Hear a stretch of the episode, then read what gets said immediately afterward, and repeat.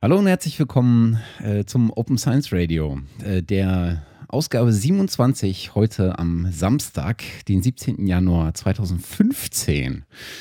Und wie immer mit dabei Konrad. Guten Tag, Trommelwirbel, frohes Neues. Genau, moin. Und genau. äh, zuerst einmal mehr Kulpa und Asche auf mein Haupt. Äh, wir haben im äh, Oktober, glaube ich, äh, die letzte ja. Folge aufgenommen. Verdammt lang her. Ja, seitdem nicht mehr. Ähm, es kamen so ein paar Sachen dazwischen. Äh, und den ganzen Dezember über äh, ging leider bei mir gar nichts, äh, im wahrsten Sinne des Wortes. Insofern hat es ein bisschen gedauert, aber äh, wir kommen mit wahnsinniger Begeisterung, unglaublicher Lust auf Podcasting und gefühlten zweieinhalbtausend Links. Genau, und einiges an PS unter der Haube, um das jetzt abarbeiten zu wollen. Genau. Also uns, es juckte wirklich in den Fingern. Also das, das war wirklich nicht bös gemeint, wir wollten das wirklich machen, aber es ging einfach nicht.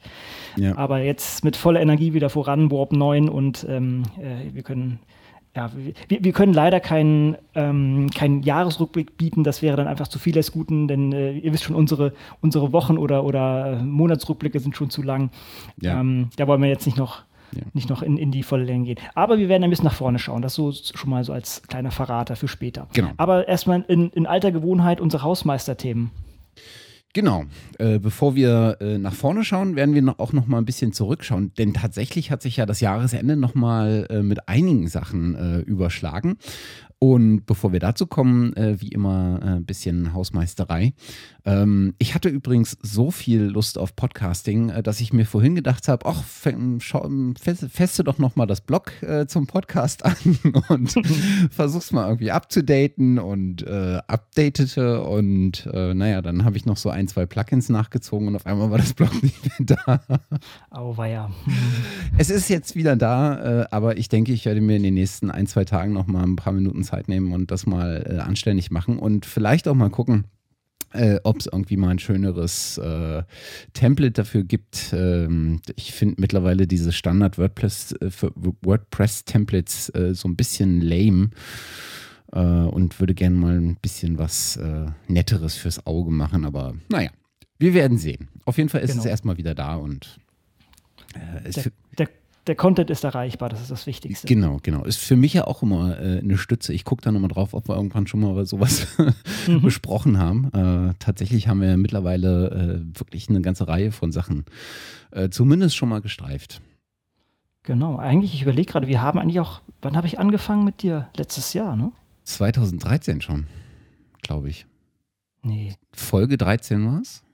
Folge 12 oder Folge 13 war, glaube ich, die erste gemeinsame. Folge 13, ich schaue gerade hier. Das ist aber Januar 2014. Ah, Januar, ah, ganz knapp. Genau, das dachte, heißt also, wir das ist wirklich ein äh, einjähriges. Das ist jetzt fast, wir fast vergessen. Wir können, ich kann hier sozusagen fast feiern. Yippie! ja, sehr okay. gut. Ich meine, von Folge 13 bis Folge ähm, 27, äh, jetzt ein Jahr, sind äh, 14 Folgen da sind wir ja fast, fast, fast unter der oder leicht über der eine Folge pro Monat. Ja, naja. das, oh, das, das, kriegen wir schon mal noch, noch, noch, noch in höherer Frequenz rausgeschossen. Ja, aber ich denke, das ist schon ganz gut und ich denke, das ist ja auch vom, vom Format her auch so vorgesehen, dass wir jetzt nicht ganz strikt uns da irgendwie Sachen vorhalten. Genau. Gut. Was haben wir denn noch so ein bisschen als Nachtrag zur, zur, zur letzten Episode, die wir gemacht haben, die, äh, wo wir uns ja mit äh, Open Educational Resources ähm, befasst haben und tatsächlich so ein, zwei, drei Rückmeldungen äh, bekommen haben, dass das Thema jetzt nicht ganz so spannend war, was glaube ich, zum Teil davon ähm, abhängt, dass wir nicht so richtig in dem Thema drin sind und ähm, genau. sicherlich viele spannende Aspekte nicht so beleuchten äh, konnten, wie das ähm, andere hätten tun können. Ähm, ich glaube aber auch, dass das Thema Open Educational Resources ähm, im Thema Open Science wirklich auch ein Randthema ist. Ähm, zu Unrecht, leider. Ja, ja, ja. Nur das, das war ja unser, unser, unser Ding, dass das eigentlich, oder eine unserer Aussagen, dass das eigentlich sehr stiefmütterlich be, betrachtet wird und eigentlich, ähm, ja, das zu Unrecht ist und das eigentlich sehr viel mehr ins Rampenlicht gefahren werden müsste. Ja, ja. Und vielleicht haben wir das damit gemacht, vielleicht haben jetzt auch ein paar Leute verschreckt. Anderes Ding war natürlich auch, dass, äh, dass der, das war jetzt von unserer Seite nicht so ein Dialog, weil ich da eigentlich auch kaum Ahnung hatte und du halt schon sehr viel fitter dabei warst. Das heißt, äh, ich war dann auch eher der stille Zuhörer. Und das ist dann vielleicht, wenn, wenn jemand unsere heißen Dialoge sonst immer wertschätzt, ähm, vielleicht das Ding. Aber ich denke, wir, wir werden einfach dem Versprechen nachgehen, nochmal wirklich jemanden an, an, an das Mikrofon zu zerren, der, der wirklich Ahnung davon hat. Ja. Also ich, ich, ich finde es super wichtig und äh, wie schon gesagt, auch aus eigener Erfahrung, allein dieses, oh, ich möchte mir einen Vortrag zusammenklemmen und ich komme nicht an offene Materialien dran und dabei haben doch irgendwie 50.000 andere Leute schon mal dieses Thema irgendwie in einer Vorlesung behandelt. Also, also, was jetzt auch nur eine minimale, ganz kleine Facette von dem ganzen Ding ist. Ähm, ich, ich denke, jeder Wissenschaftler, der irgendwie ein bisschen Lehre macht, sollte sich damit auseinandersetzen. Ja. So, ich hatte jeder Wissenschaft im ich hatte auch schon mal geguckt, ob man, ähm, also wen man, oder wir hatten ja auch schon gemeinsam mal geschaut, wen man so als Gäste äh, dazu einladen könnte. Und es gibt ja auch eine ganze Reihe von Kandidaten. Tatsächlich fällt es mir aber unglaublich schwer, jemanden zu finden, der nicht aus der, äh, aus dieser Lehrrichtung kommt, sondern mhm. der tatsächlich mal das Thema aus der Wissenschaftsrichtung eher ähm, ähm, angeht oder sich zumindest darauf äh, aus dieser Wissenschaftsrichtung äh, darauf mal blicken kann. Und da jemanden zu finden, fällt mir tatsächlich nicht ganz so leicht. Also es ist mhm. natürlich nicht trennscharf, die beiden Bereiche, ne? aber das, was ja. die, die bekannten ähm, ähm, Menschen, die man so äh, gerade in der OER-Community immer wieder hört und liest, die kommen halt eher nicht aus dieser, aus dieser Science-Richtung, ähm, sondern die kommen sehr stark aus der äh, universitären Lehre, ähm, teilweise auch aus der, oder zum großen Teil auch aus der, äh, aus dem, aus dem Bildungswegen davor, also Schule ähm, oder ähnliches. Äh, aber ganz, ganz wenige wirklich aus dieser Hardcore-Science-Richtung, aus, nämlich aus diesem Forscherblick. Ähm, und mhm. das wäre wirklich mal spannend, weil da finde ich, äh, das ist halt genau die, dieser Schattenbereich, der unglaublich wenig beleuchtet ist. Also Schulmaterialien für, für die Schule, das ist halt schon ein bisschen präsenter als sozusagen der, der Beitrag, den die Forschung liefern kann. Äh, und zwar nicht Forschen über OER, sondern als Beitrag zu OER.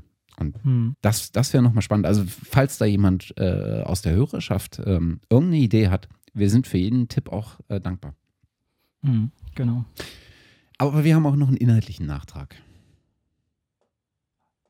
Ja? Zu OER, genau. Steht hier zumindest. so, ja, natürlich, ja, natürlich. oh, ja, ich, ich vergaß. Ja, nee, stimmt. Ähm, das ist dann später aufgeschlagen, dass ähm, der Haushalt erhöht werden soll. Und zwar, ich überlege gerade, das war äh, Bundeshaushalte, die wollen nochmal in diese Richtung einige Millionen hinzufügen. Und zwar, na, Kinders, äh, zwei, die wollen es um zwei Millionen erhöhen. Das ist natürlich wahrscheinlich erstmal Pillepalle, aber zumindest der Gedanke äh, zählt, äh, dass das äh, da dass das Thema auf dem Radar von den Leuten ist. Und es geht hauptsächlich um ja, Lehr- und Lernmaterialien, Lernsoftware und solche, solche Dinge.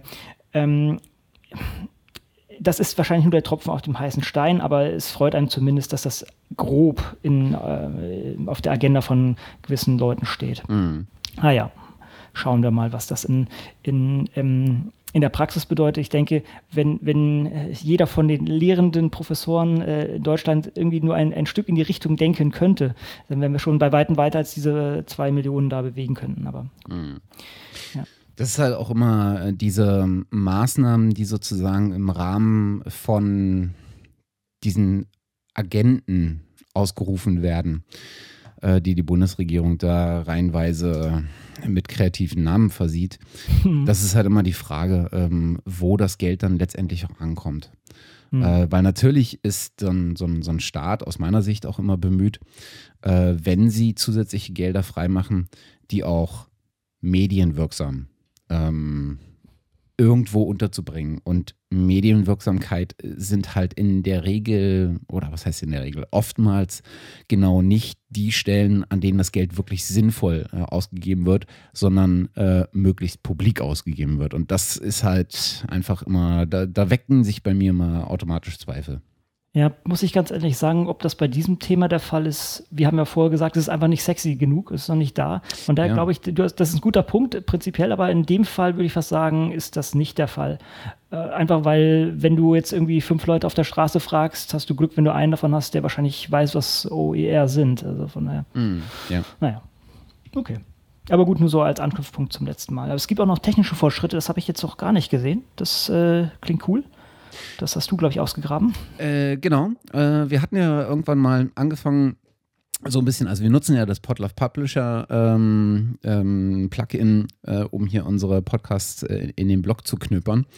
Und äh, wir haben ja irgendwann mal angefangen, ich glaube schon Mitte letzten Jahres, darüber zu sprechen, wie man, ähm, was, was man sozusagen an diesem Plugin auch noch äh, für äh, eine engere Einbindung oder eine offensichtlichere Einbindung äh, von Wissenschaft tun kann. Und eine der äh, Gedanken, die wir da so ausgebuddelt haben, war halt sozusagen, um ähm, die Identifier der Personen äh, zu erweitern.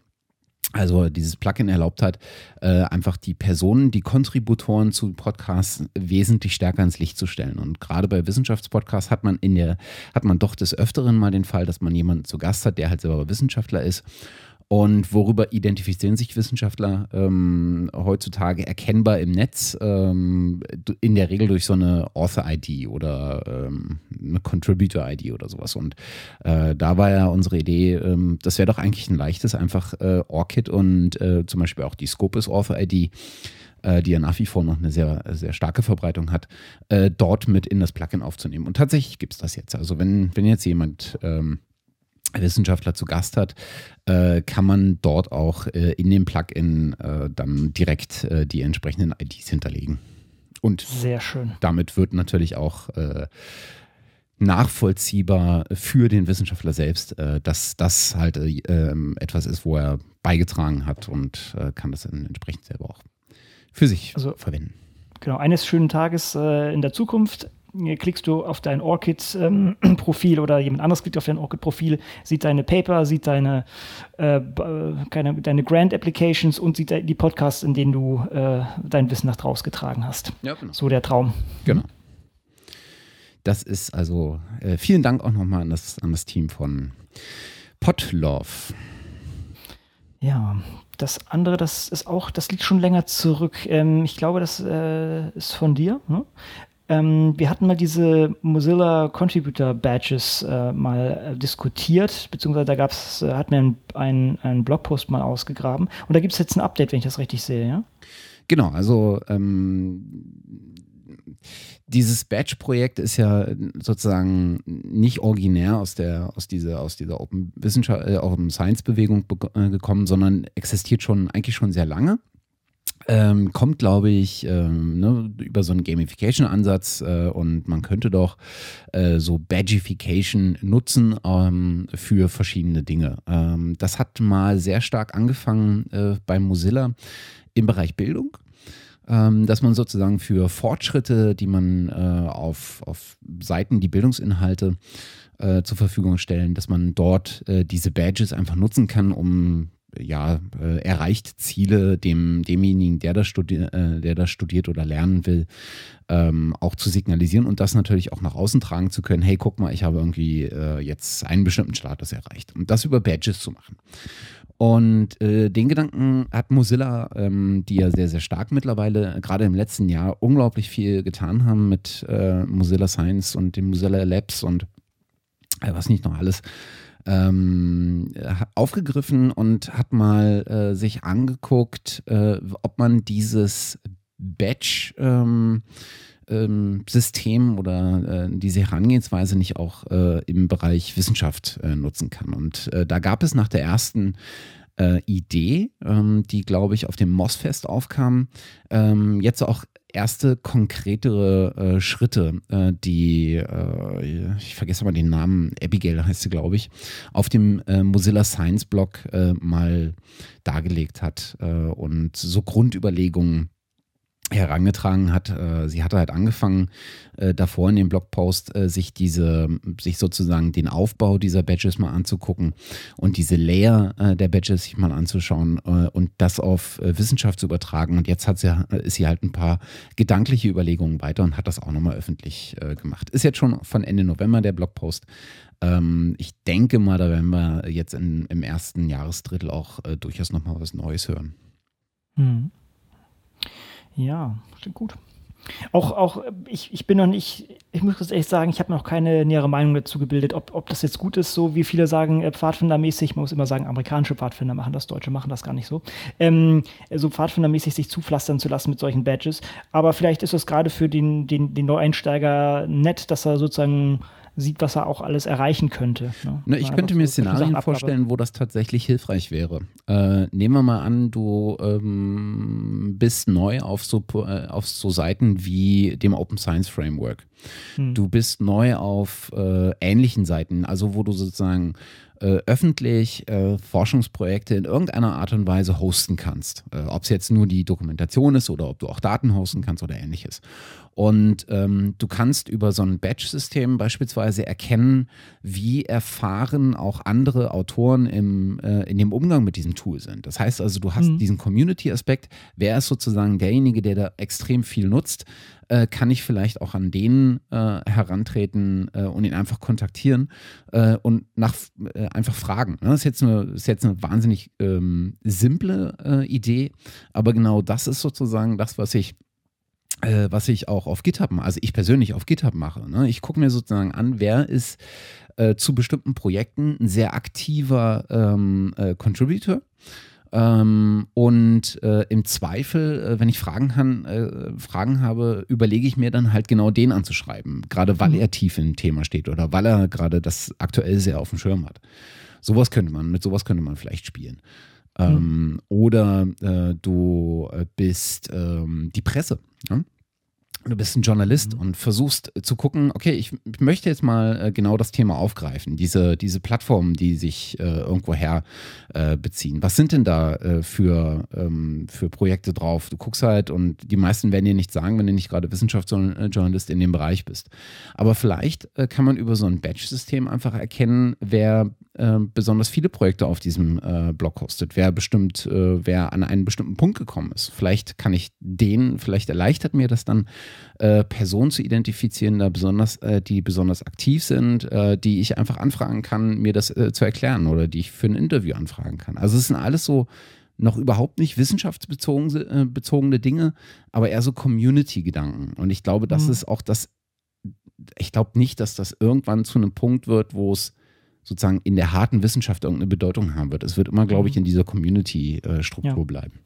Auch, auch wenn das ja eigentlich das Gleiche sein sollte, aber ja. ist ganz klar, es gibt da eine, eine formale und eine informelle ähm, ja, Ebene, sagen wir das mal so. Und auf der informellen Ebene kann ich mir das gut vorstellen, auf der formellen Ebene, da habe ich momentan zumindest hier in Deutschland sehr starke Zweifel. Ja. Aber gut, hm, wie auch immer. Ja, dann haben wir noch einen Punkt, ich glaube, du hattest das vor ein oder zwei Sendungen mal herausgekramt. Äh, das ist so ein Gender Bias, also ein, ein Geschlechter, sagt man es auch auf Deutsch, ein, ein, ein, eine gewisse ähm, Geschlechterverzerrung?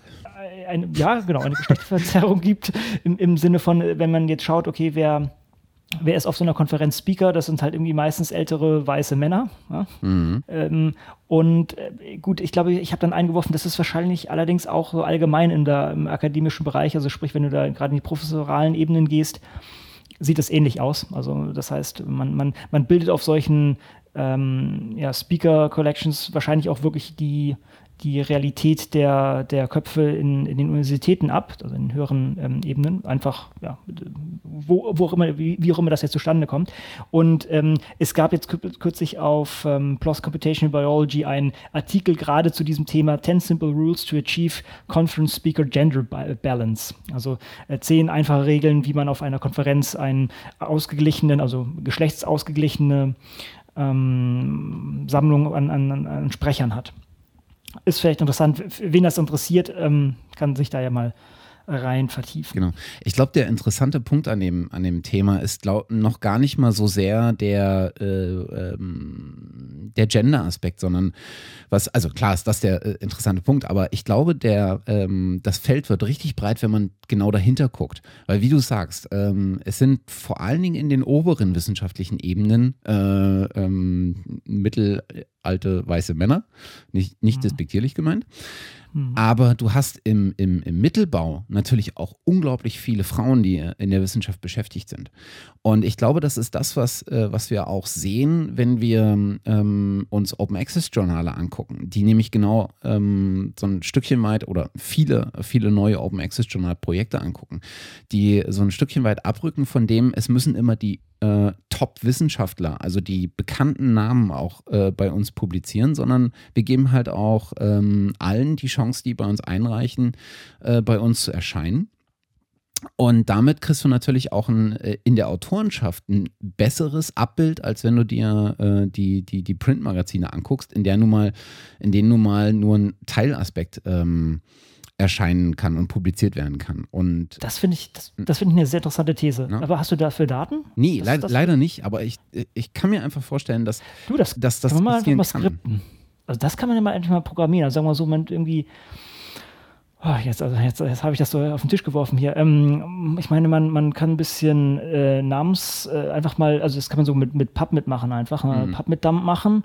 Ähm, sagen wir mal, eine, macht man vielleicht erstmal manuell, sucht man sich ein paar Top-Ranking ähm, Subscription-Based Journals raus, nimmt sich dann ein paar Open-Access-Journale und, und äh, macht dann einfach ein Matching von Namen auf Gender und, und quantifiziert das mal. Macht man einfach ein einfach ein Fischer Exact Test oder sowas in der Art, keine Ahnung. Mhm. Und ähm, könnte das mal machen. Also wer da Lust hat, ich, äh, ja, äh, ist jetzt, ist, ist jetzt vielleicht doch sehr grob aus der Hüfte geschossen. Genau. Kann die Idee Aber, gerne nehmen.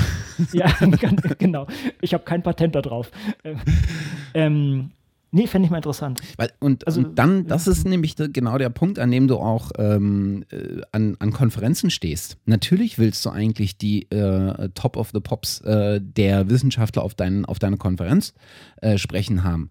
Heißt aber nicht, dass weniger bekannte Wissenschaftler und Wissenschaftlerinnen nicht den besseren Beitrag zu deiner Konferenz ähm, äh, leisten können in ihrem Talk. Ne? Also klar, hm. Namen ziehen halt auch Gäste und ist halt immer eine schwierige Betrachtung, aber ich glaube, das könnte so ein Stückchen weit auch dahinter stecken, dass in dem Moment, wo du das, wo du das öffnest und äh, wo du ähm, auf die Gesamtheit der, äh, der, derjenigen, äh, die in der Wissenschaft beschäftigt äh, sind, blickst, hast du auch ähm, schon mal viel erreicht, um zumindest den Weg zu bereiten zu so einem ausgeglichenen Geschlechterverhältnis auch auf Panels in Konferenzen zu kommen. Mhm.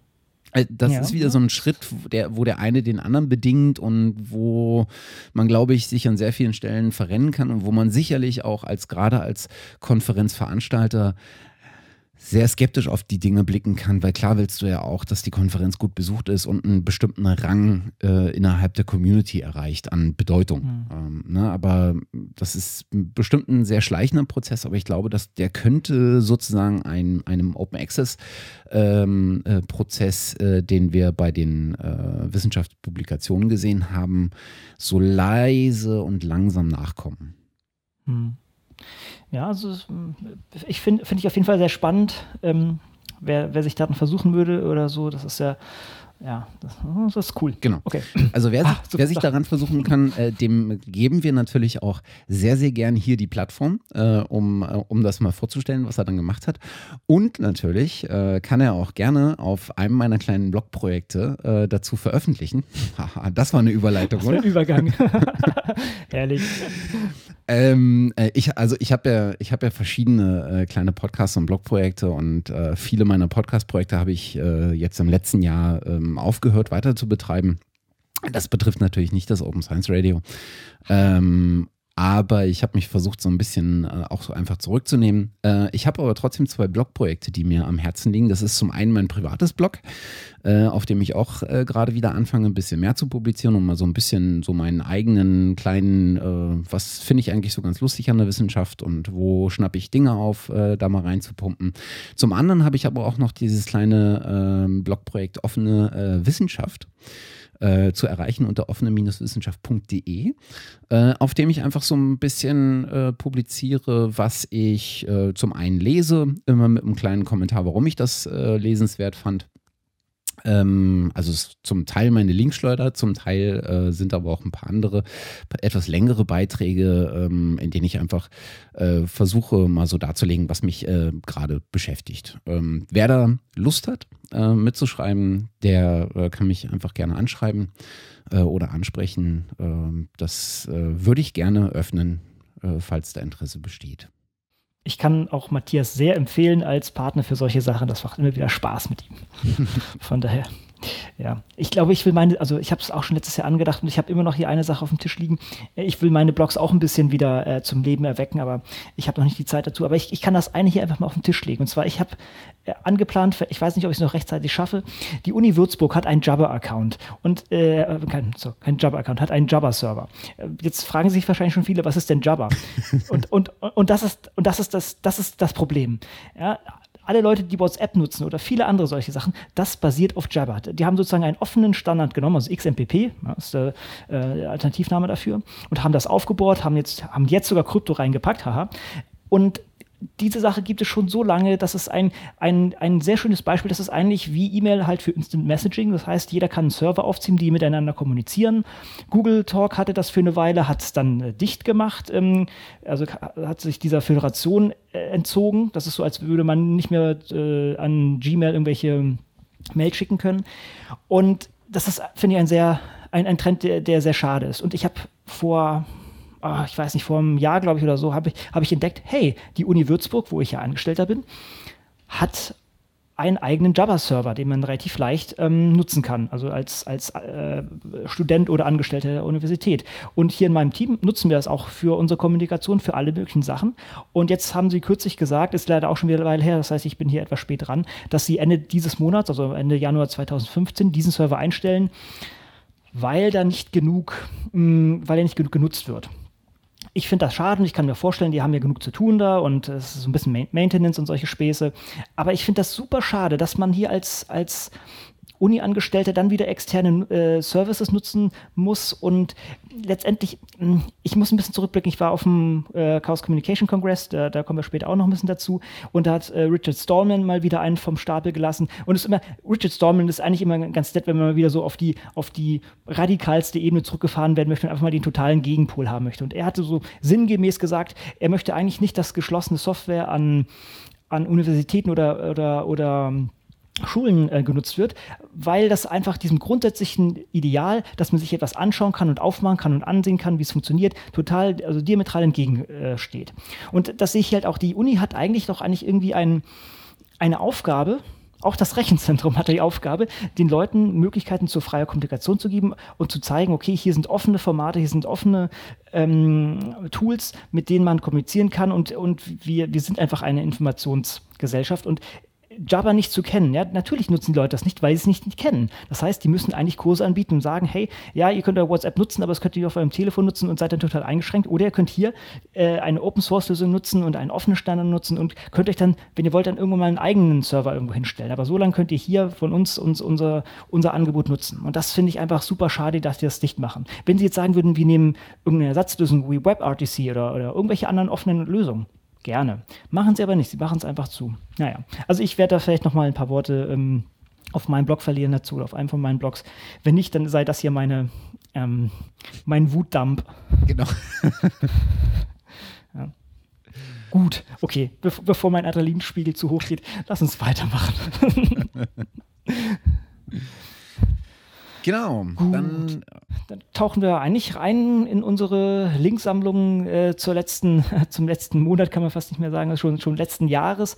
Sozusagen die letzten, ähm, die letzten Links von 2014, die uns sozusagen über den Weg gelaufen sind. Und äh, wieder auch hier, wir haben das jetzt äh, ja angefangen, etwas zu organisieren. Das heißt, wir haben jetzt Neuigkeiten zum Thema Open Access und Lizenzen.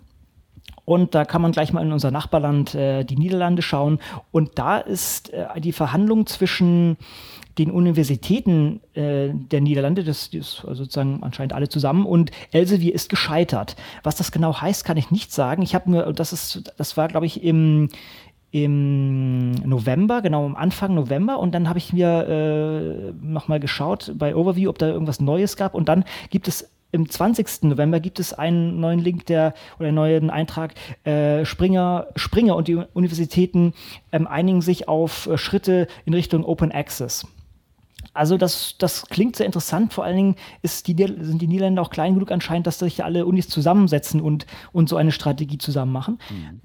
Ähm, ich glaube, da ist noch nichts wirklich in trockenen Tüchern, aber ich denke, das ist schon mal eine, eine interessante Entwicklung, nenne ich es jetzt erst einmal. Mhm. Also man hat es ja im letzten Jahr fing das ja genau an und ich denke, das werden wir in diesem Jahr äh, sehr oft fortgesetzt sehen, dass ähm, Universitäten oder Universitätsverbünde äh, zu Tische äh, gehen und darüber nachdenken müssen, äh, wie sie jetzt äh, und in welchem Modus sie jetzt die Verträge mit solchen ähm, Journal-Publishern wie Elsevier, wie Springer, äh, wie Macmillan ähm, fortführen. Ja, also man setzt sich ja da in der Regel ein, alle ein Jahre wahrscheinlich äh, mittlerweile, früher waren es glaube ich alle zwei Jahre hin und handelt einen Preis aus äh, für, äh, ich beziehe das Journal und darf es in meiner Bibliothek zur Verfügung stellen oder ich darf es sogar meinen Studenten zur Verfügung Verfügung stehen, wenn sie über das Uni-Netz und mit Uni-Account sozusagen auf, diese, auf die elektronischen äh, äh, Portale äh, dieser Publisher zugreifen.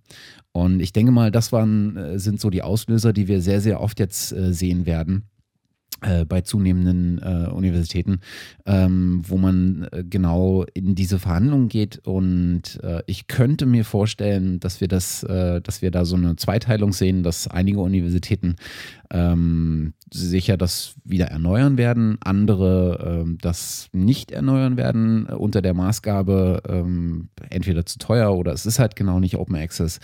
Ähm, und ich könnte mir aber auch vorstellen, dass von Seiten der äh, Publisher dann auch nochmal eine Bewegung in die eine oder andere Richtung äh, eine Rolle spielen wird.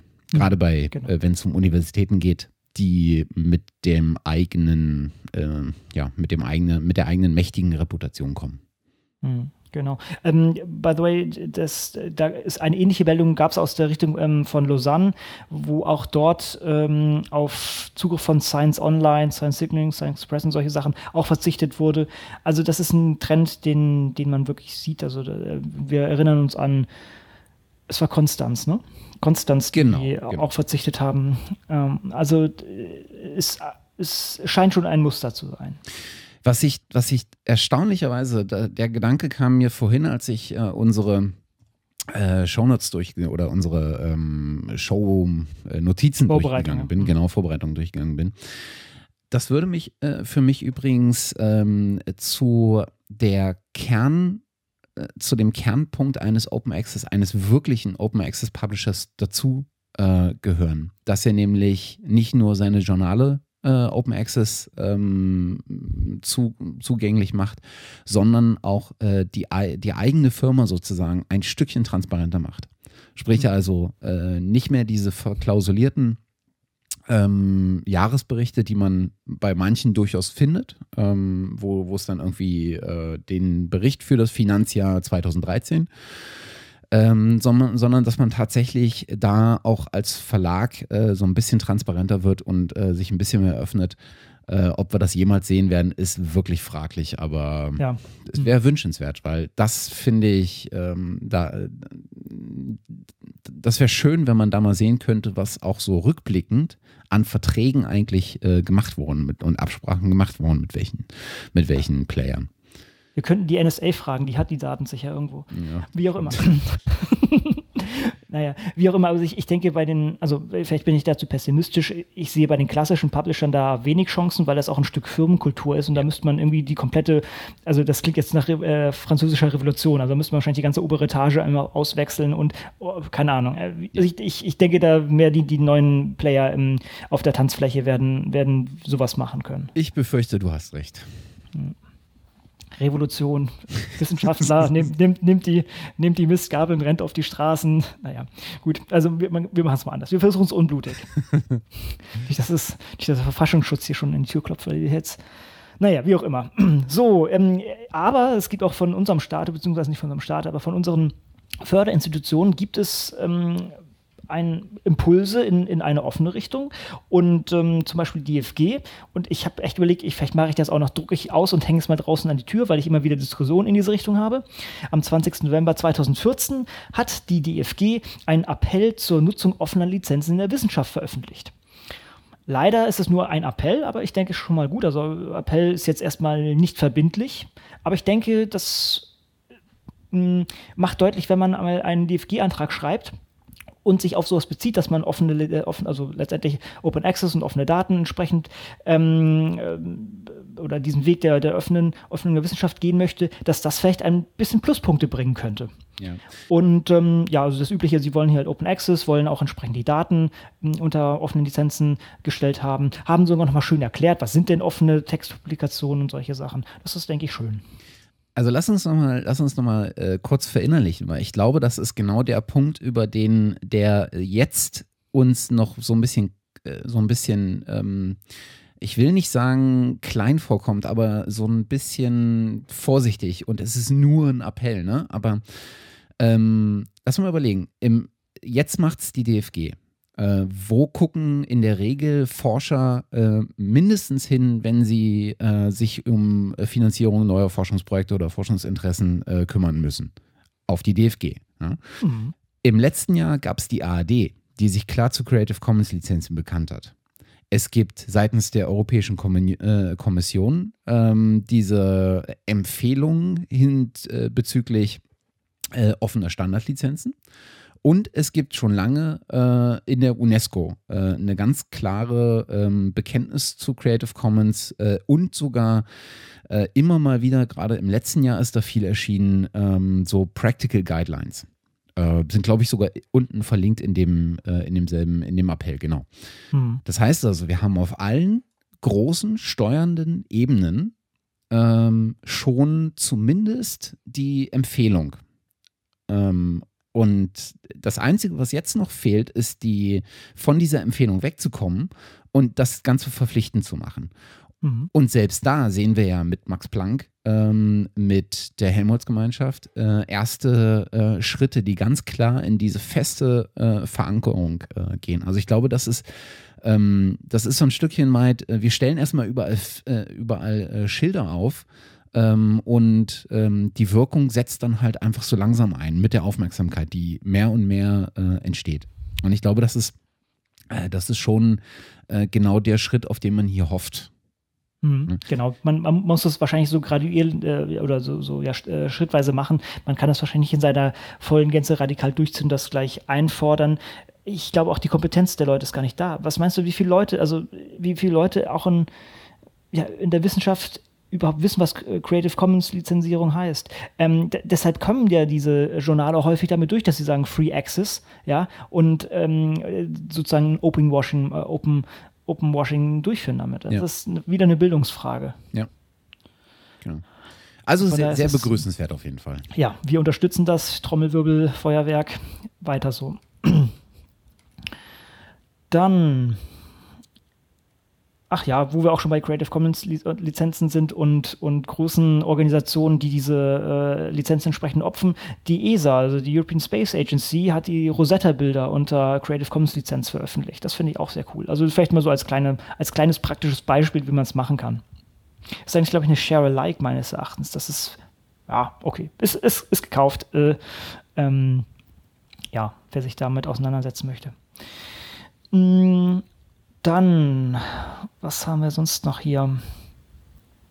Ich muss uns echt sagen, dieser eine Punkt ist, äh, bin ich mir ganz klar, vielleicht, wo es auch mal wiederum geht, wir können mit Open Access können wir einiges bewegen oder beziehungsweise es ist wichtig, dass besonders medizinische Daten und äh, zeitrelevante Daten, wir hatten ja schon das mal äh, in einer Folge gesprochen, gerade jetzt so zu Ebola, ne? das ist ein zeitkritischer Punkt, da kann man jetzt nicht warten, bis irgendwie mh, hm, mein Artikel äh, äh, zwei Jahre durch irgendwelche Review-Prozesse durchgegangen ist, um dann irgendwie noch ein Jahr vielleicht ein Embargo hat oder beziehungsweise erstmal äh, nur von Leuten die Zahlen zugegriffen werden kann und dann später das Ding vielleicht offen irgendwo mal landet. Ähm, es gibt von Faculty 1000 Research, also wir, wir erinnern uns ein relativ neues Open Access Journal mit vielen ja, innovativen Konzepten, hat hier eine eine ähm, Ebola-Sammlung, Artikelsammlung aufgemacht und äh, sammelt dort verschiedenste Informationen oder Artikel zu dem Thema Ebola, was, wie schon gesagt, äh, ein momentan eine relevante Epidemie ist und daher ist der schnelle Austausch hier relevant. Mhm.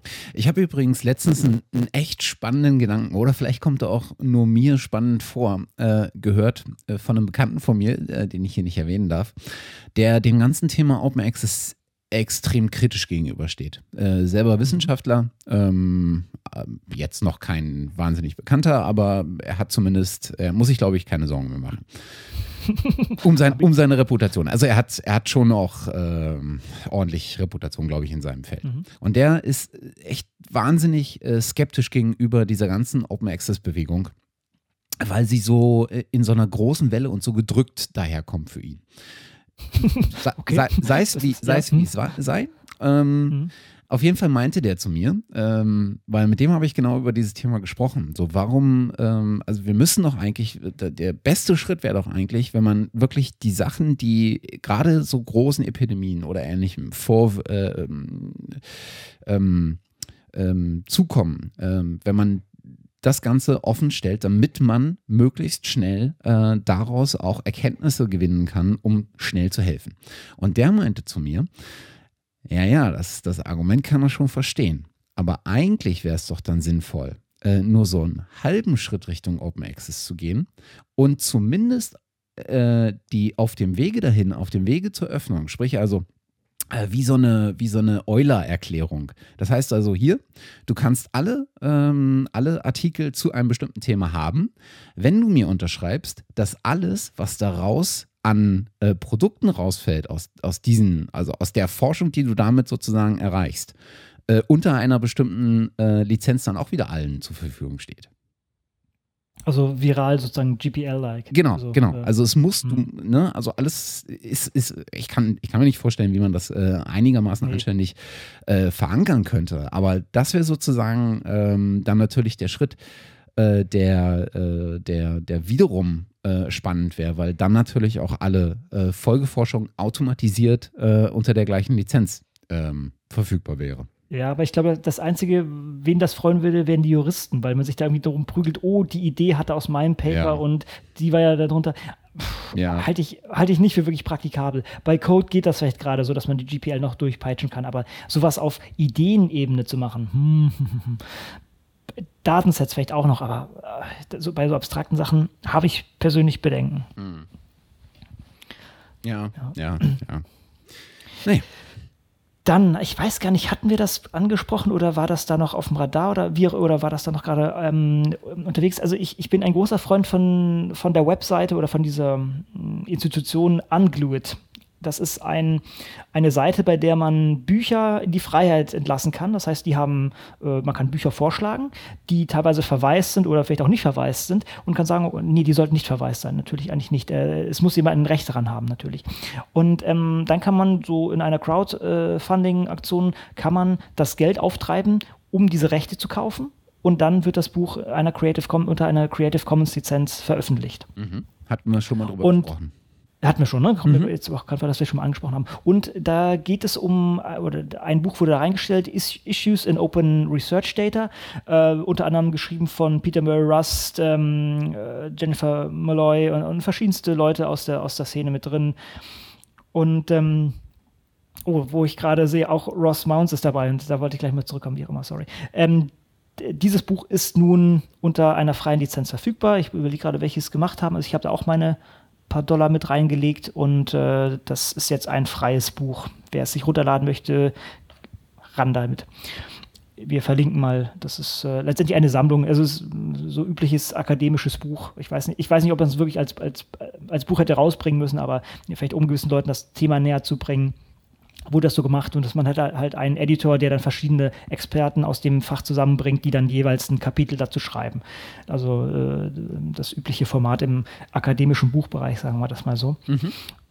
Kann man vielleicht sich mal anschauen. Ich, hab's, ich, hab's, ich fand es unterstützenswert, ich habe das Buch selber noch nicht gelesen. Und ähm, um, um vielleicht nochmal auf diese, diese Sache zurückzukommen mit den mit den Krankheiten und äh, dem, ähm, dem Veröffentlichen von solchen Sachen. Natürlich ist Ebola sehr wichtig, aber eigentlich müsste das doch für jede Krankheit zählen. Ich weiß, Sie hatten das auch schon durchdiskutiert, denn ich muss gerade daran denken, dass der ähm, Ross Mounts hatte nämlich das auch mal gesagt, irgendwie, oh, irgendwie, also jetzt sinngemäß, hatte mal so ein Tweet, oh, ist schon irgendwie sehr scary, dass mich ein, ein Freund von mir anspricht, der Arzt ist, weil er an ein Paper rankommen möchte. Ja, ja? ja. Das muss, muss sich jeder vor Augen halten. Also ich, ich, schwinge immer die Angstkeule in Richtung Open Access. Man muss sich aber vor Augen halten, wenn ein Arzt ja jetzt irgendwie nicht an neuere Literatur, neue Literatur rankommt, dann kann er sich nicht mehr fortbilden. Dann kann er diese Sachen nicht so schnell konsumieren. Und wenn, wenn du jetzt irgendwie ein, ein Arzt bist, der im, im Krebs, äh, Krebsforschung betreibt und irgendwie andauernd an solche Paywalls ähm, lang kratzt oder so, dann hast du ein Problem. Und dann ist, dein, ist der, die Dienstleistung,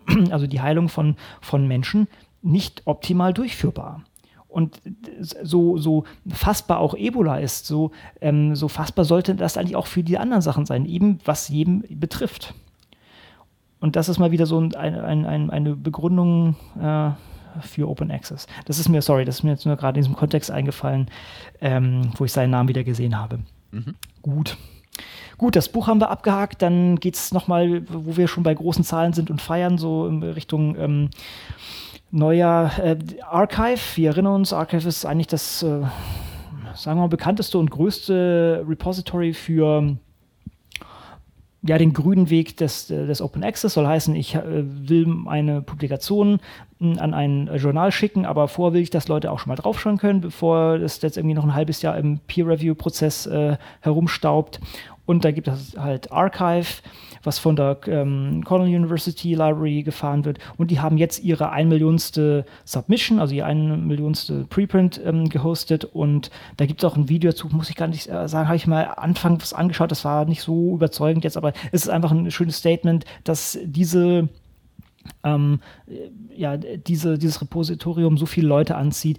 Man muss natürlich leider sagen, es ist sehr ähm, ja, es gibt einen klaren Schwerpunkt in der Physik und Mathematik, wo diese Kultur schon sehr stark angenommen wurde. In den Biowissenschaften haben wir jetzt BioArchive, wie schon häufiger erwähnt, die das versucht aufzugreifen. Und auch bei Archive gab es schon jetzt eine Weile lang dieses ähm, Quantitative Biology als, als ähm, Kategorie.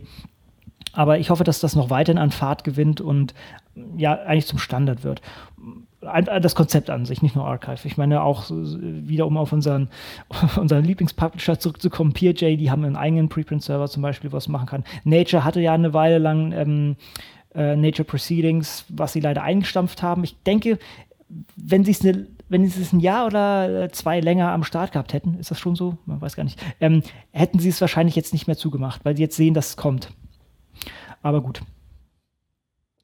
Ja, äh, was, ich, äh, was ich mich immer frage, ist, ähm, gibt es eigentlich aktuelle Zahlen über das Budget, was Ar äh, Archive zur Verfügung stellt? Nee, ich frage mich auch immer, wie, wie da die Finanzierung ist, ähm, beziehungsweise ich frage es mich immer, ähm, es ist mir schon häufig mal in den Kopf gekommen, aber ich habe es nicht nachgeschaut. Ja. Also ich, ich denke, ich, weiß, ich denke, die müssen Zahlen dazu haben. Ja. Aus 2010 gab es mal so einen ja. so Budget Report, da waren es 400.000 äh, 400 Dollar pro Jahr. Und ich sehe gerade. Das ist nichts, das ist ja gar nichts. Bei Wikipedia also, ist Gott sei Dank was drin. Ähm, ah, okay. Und zwar haben wir für das ähm, The Annual Budget for Archive is approximately hm. 826,000 for 2013 until 17 und wird äh, gemeinsam gefördert von Cornell University Library und der Simons Foundation. Hm, genau, die hat eine Foundation dran, genau. Äh, also und plus das, das, das äh, sozusagen ja. äh, das, ähm, die, den Beitrag, den äh, institutionelle Mitglieder mhm. zahlen. Aber 826.000 Dollar für vier Jahre ist jetzt nicht besonders hoch, ne? Das ist nicht viel. Man müsste es vielleicht nochmal auf den Artikel runterbrechen oder so, aber klar, das ist letztendlich ist es ein Server, der maintained werden muss, ein bisschen Editing, also die Sachen werden, glaube ich, nicht sofort, also es schaut schon nochmal jemand drauf, sagen wir es so. Aber es ist jetzt, äh, denke ich, marginaler Aufwand mit zu dem, was andere Sachen fahren. Deshalb gibt es ja auch so Sachen oder diese Ideen wie dieses Epi Sciences Project oder Epi Math Project, wo man sagt, okay, man nimmt das sozusagen als Backend, als, als den Datenspeicher für, für solche fürs Publizieren und macht da noch eine dünne Layer an, an Review-Prozess drüber und fertig ist die Haube. Und dann können wir sehr günstig äh, Open Access publizieren und äh, brauchen eigentlich den ganzen Publisher nicht mehr. Ich mhm. glaube, ich, ich kann den Artikel mal raussuchen. Das war lustigerweise gab es in Nature dazu mal ähm, einen kleinen Beitrag. Ich hoffe, den könnt ihr lesen. es, ist, so traurig, ich weiß, aber es ist, äh, ich habe leider noch nirgendwo anders einen guten Bericht darüber gesehen. Ähm, das ist Nature News, von daher könnte es sogar sein. Wir hatten es auch schon mal verlinkt. Ah ja. Ähm, ich packe es gleich mal hinzu. Mhm. So, und dann geht es auch gleich weiter im Programm. Vielleicht kannst du testweise mal draufklicken. Ja. Kommst du dran? Mhm. Ist das der, der Welt zugänglich oder ist das hier jetzt mein, mein, mein Snobismus als, als Uni-Angehöriges herankommen? Ist, ist da. Immerhin, na gut, danke. gut, auch noch zum Thema Open Access. Ähm, es gibt ein Projekt, ähm, das nennt sich Libresses. Äh, Libresses, würde ich es aussprechen? Kann, würdest ja, du das auch so machen? Librexes.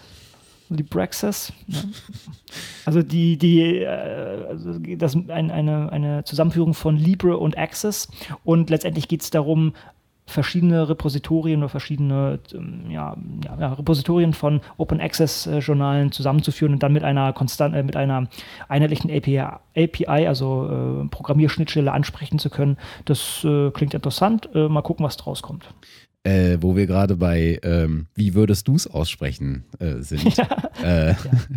Es gab kürzlich mal äh, bei auf Open Science, äh, so ein, äh, also openscience.com, so ein mhm. Comic, How to Choose a Name for an Open Access Journal. Hast du das gesehen? Aha. Nee, habe ich nicht. Warte. Ach, das war doch, ich, ich habe ich hab so einen Feedreader gesehen. Ja, ja, doch. Ich habe es nicht gesehen. Ich habe äh, nur den Titel gesehen. Das kam mir jetzt doch bekannt vor. Und bei dem ja. Namen äh, Librexes äh, kam mir das gerade in den Sinn. Äh, ja, äh, kann sich die Hörerschaft mal anschauen. Finde ich, ist durchaus äh, treffend. Ja, und ich ja, glaube, ja. Oh ähm, mhm. Namen sind halt äh, nicht un unwichtig. Ist richtig und ich muss ganz ehrlich sagen, bei meinem persönlichen Lieblingsjournal, also wie schon gesagt, ich habe noch nicht darin publiziert, aber PJ, ich bin nicht ganz sicher, ob der Name zuträglich ist.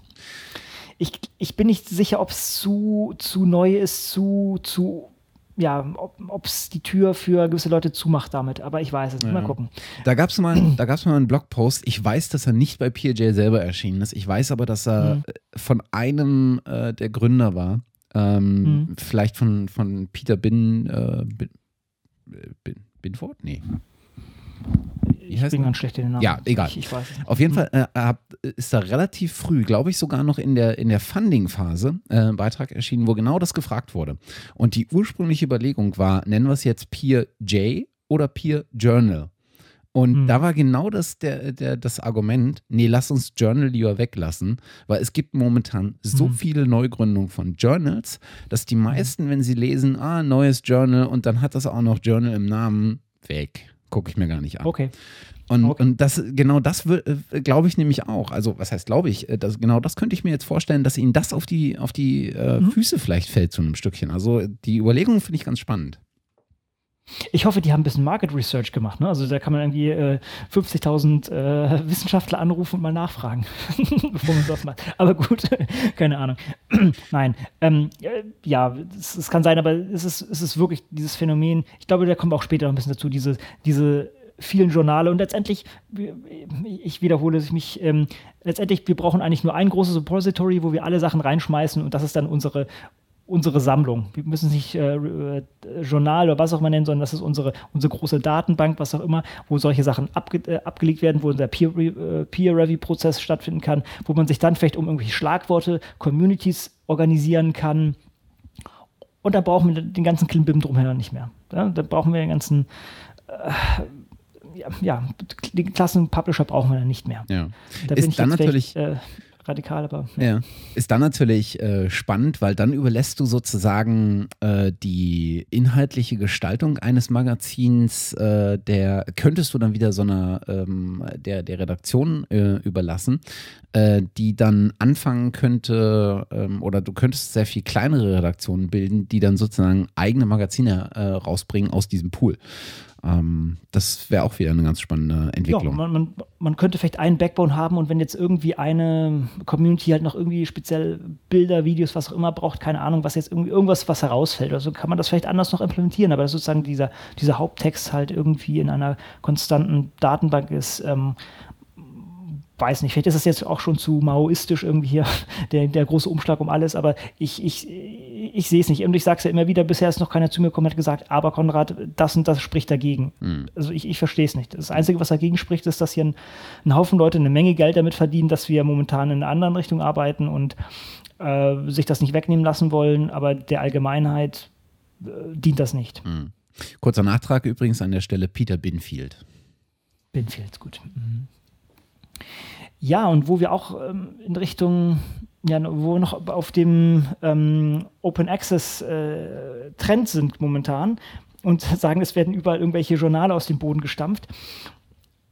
Elsevier will jetzt auch ein Megajournal starten. So, äh, ich, das ist, es erinnert mich, ich glaube, dieser Spruch wird, wird Gandhi ähm, zugesprochen. Erst lachen sie dich aus. Nee, erst ignorieren sie dich. Oh, ich sollte erst meine Hausaufgaben erst ignorieren. Wie ist denn das? Na, na, na. Ah. Zuerst ignorieren sie dich, dann lachen sie über dich, dann bekämpfen sie dich, dann gewinnst du. Wird Gandhi zugesprochen. Okay. Und ich glaube, das, das, das kann man jetzt mal zu Plus One sagen.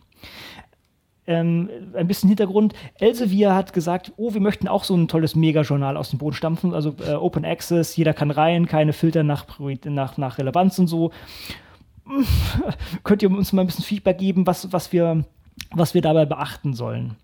Also acht Jahre später, sozusagen Plus One äh, ist jetzt acht Jahre etabliert, jeder andere hat es auch schon gemacht, also Nature hat es gemacht und es gibt ein, auch wieder hier von, von Ross Mounts gibt es einen schönen Blogpost dazu, dass das so ziemlich jeder schon irgendwie gefahren hat, von großen. Und jetzt äh, ist auch LCW langsam dabei, sich mal zu überlegen, hey, das ist gar keine schlechte Idee. Die sagen es natürlich, hey, damit kann ich eine Menge Geld machen. Muss man sagen, Plus One ist eigentlich das erfolgreichste Journal der Welt. Und da sind wir einfach, einfach von der Zahl an an Publikationen ist das einfach das erfolgreichste.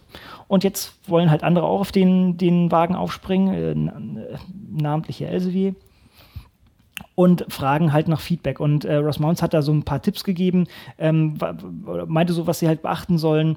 Und ähm, ja, ich persönlich würde den Tipp sagen, so lasst es einfach, wenn ihr, wenn ihr wirklich, wenn euch was gelegen ist, eine äh, Gesellschaft zu bauen oder eine Community zu bauen, äh, die mh, mm, ja, oder wenn ihr wirklich der wissenschaftlichen Community helfen wollt, sagen wir es so, dann macht irgendwas so aufbauend auf äh, Archive oder irgendwas mit niedrigen äh, Charges. Nehmt euch PJ als, als Beispiel. Sowas in der Art, würde ich sagen. Mhm. Ah ja, wie auch immer. Auf jeden Fall denke ich, das ist eigentlich so äh, die, die Krönung für Plus One. Ja, wenn jetzt wirklich so die Letzten noch aus ihrem Moloch kriechen und sagen, wollen wir auch machen. Ich, ich bin heute irgendwie ziemlich aggro drauf, kann das sein? Also ich hoffe, dass das kommt jetzt nicht, nicht so negativ rüber. Ich meine, gu gu guck's mal von der anderen äh, Seite äh, an. Ähm ja, am Ende läuft es fast auf deine Argumentation raus. Aber guck's mal von der Seite von Elsevier. Oh Gott, oh Gott, oh Gott, da gibt es etwas, was wahnsinnig erfolgreich ist. Uns könnten ja Einnahmen entgehen. Das ist, ja. das ist halt das Problem. Das ist halt ein doch sehr gewinnorientierter Konzern und die versuchen das jetzt auch zu machen. Aber sie sind zu spät dran, denn ich glaube sogar Plus One kommt jetzt durch, durch äh, PJ und solche Sachen unter Druck. Einfach dieser Preis. Ja. Äh, plus One, was sind es jetzt, 1500 Dollar? Das ist nicht wenig. Und wenn ich jetzt sagen kann, ich kann zu PJ gehen und zahle einmal entsprechend meinen mein, mein, mein Lebensbeitrag, dann ist das ein richtiger Challenge. Das ist eine richtige Herausforderung. Und jetzt kommt irgendwie doch mit dieser relativ spät mit der Idee, das auch nachzumachen, haben sie verpennt. Ist ganz klar. Mhm. Das ist äh, und ich, ich dennoch habe ich die Befürchtung, dass sie damit durchkommen werden. Mhm. einfach weil sie bekannt sind. Na gut, sie haben halt auch äh, einfach die Mittel dazu, das durchzuprügeln. Ja. Nicht nur die mhm. Bekanntheit, sondern auch die finanziellen Mittel dazu, das einfach mhm. durchzudrücken, im wahrsten Sinne des Wortes. No. Es ist einfach das, das Microsoft der Publishing-Industrie. Äh, Industrie. Genau. Ja, naja, gut. Wo wir gerade äh, bei Microsoft sind. Konrad. Deshalb, das, das, das, war, das war nicht meine Intention, dass das muss irgendwie unterschwellig passiert sein. Aber wirklich. Oder es passte. Oder Zufall. Wie auch immer. Auf jeden Fall. Ja, das ist, äh, den hast du hier zum Besten zu geben.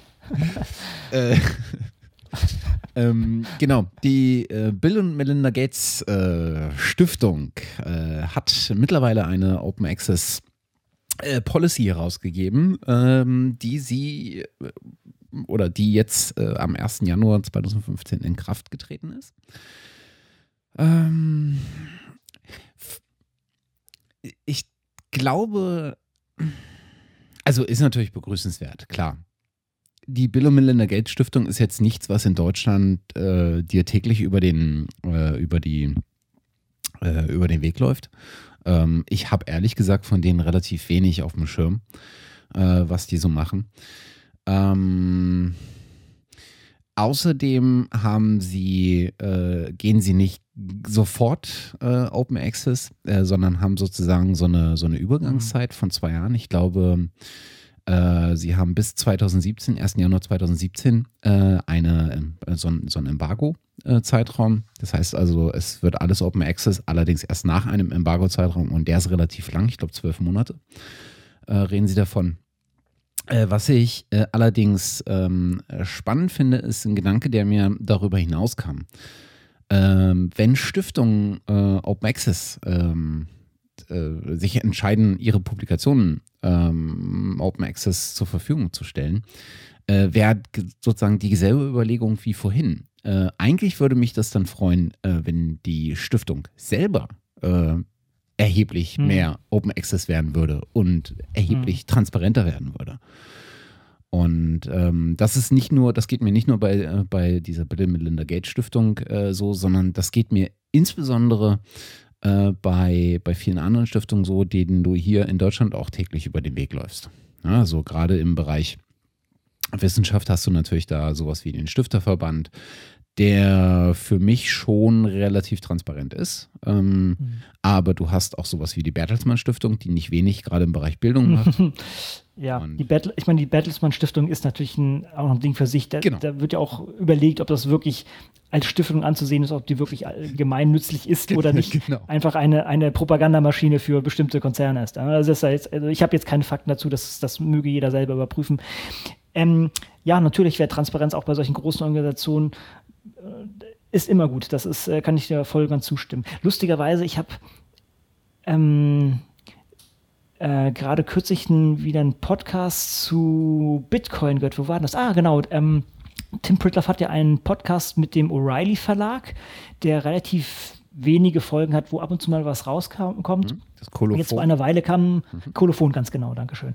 Und äh, kürzlich gab es eine Sendung zu einem neuen Buch über Bitcoin und der hat unter anderem auch aufgeführt, dass, was war das, glaube ich, das Deutsche Rote Kreuz. Ne? Wenn, wenn, wenn man von diesen Leuten, hm, also sagen wir so, angenommen, wir leben einer, äh, oder angenommen, Bitcoin hat, würde besser adaptiert werden, dann könnte man auch ganz klar nachvollziehen, wie diese Gelder eingesetzt werden. Gerade das Deutsche Rote Kreuz oder, hm, sagen wir, UNICEF oder was auch immer, wo jetzt gerade in der Weihnachtszeit ne, kamen sie an, wollten irgendwie Geld haben ich habe keine Ahnung, was die damit wirklich machen. Verpufft er jetzt irgendwie 80 Prozent irgendwie in, in, deren, in deren Stack an, an ähm, äh, Propaganda, was, also ich nenne es mal, oder an Werbebroschüren, die rausschicken, an Leuten, die sie auf die Straße schicken, oder, oder kommt das wirklich irgendwo an? Und mit, mit so einer Technik könnte man das eigentlich sehr gut machen. Oder, also, äh, meine, meine Frau hat irgendwie was für eine, irgendeine Organisation gespendet und dann kam irgendwie, drei Wochen später kam wieder Werbezeug von denen an. Ja, dann weiß man, okay, die, die paar Euro, die ich jetzt gespendet habe, ballern sie gleich in, in solche Sachen. Und durch, durch solche Technologie könnte man das sehr viel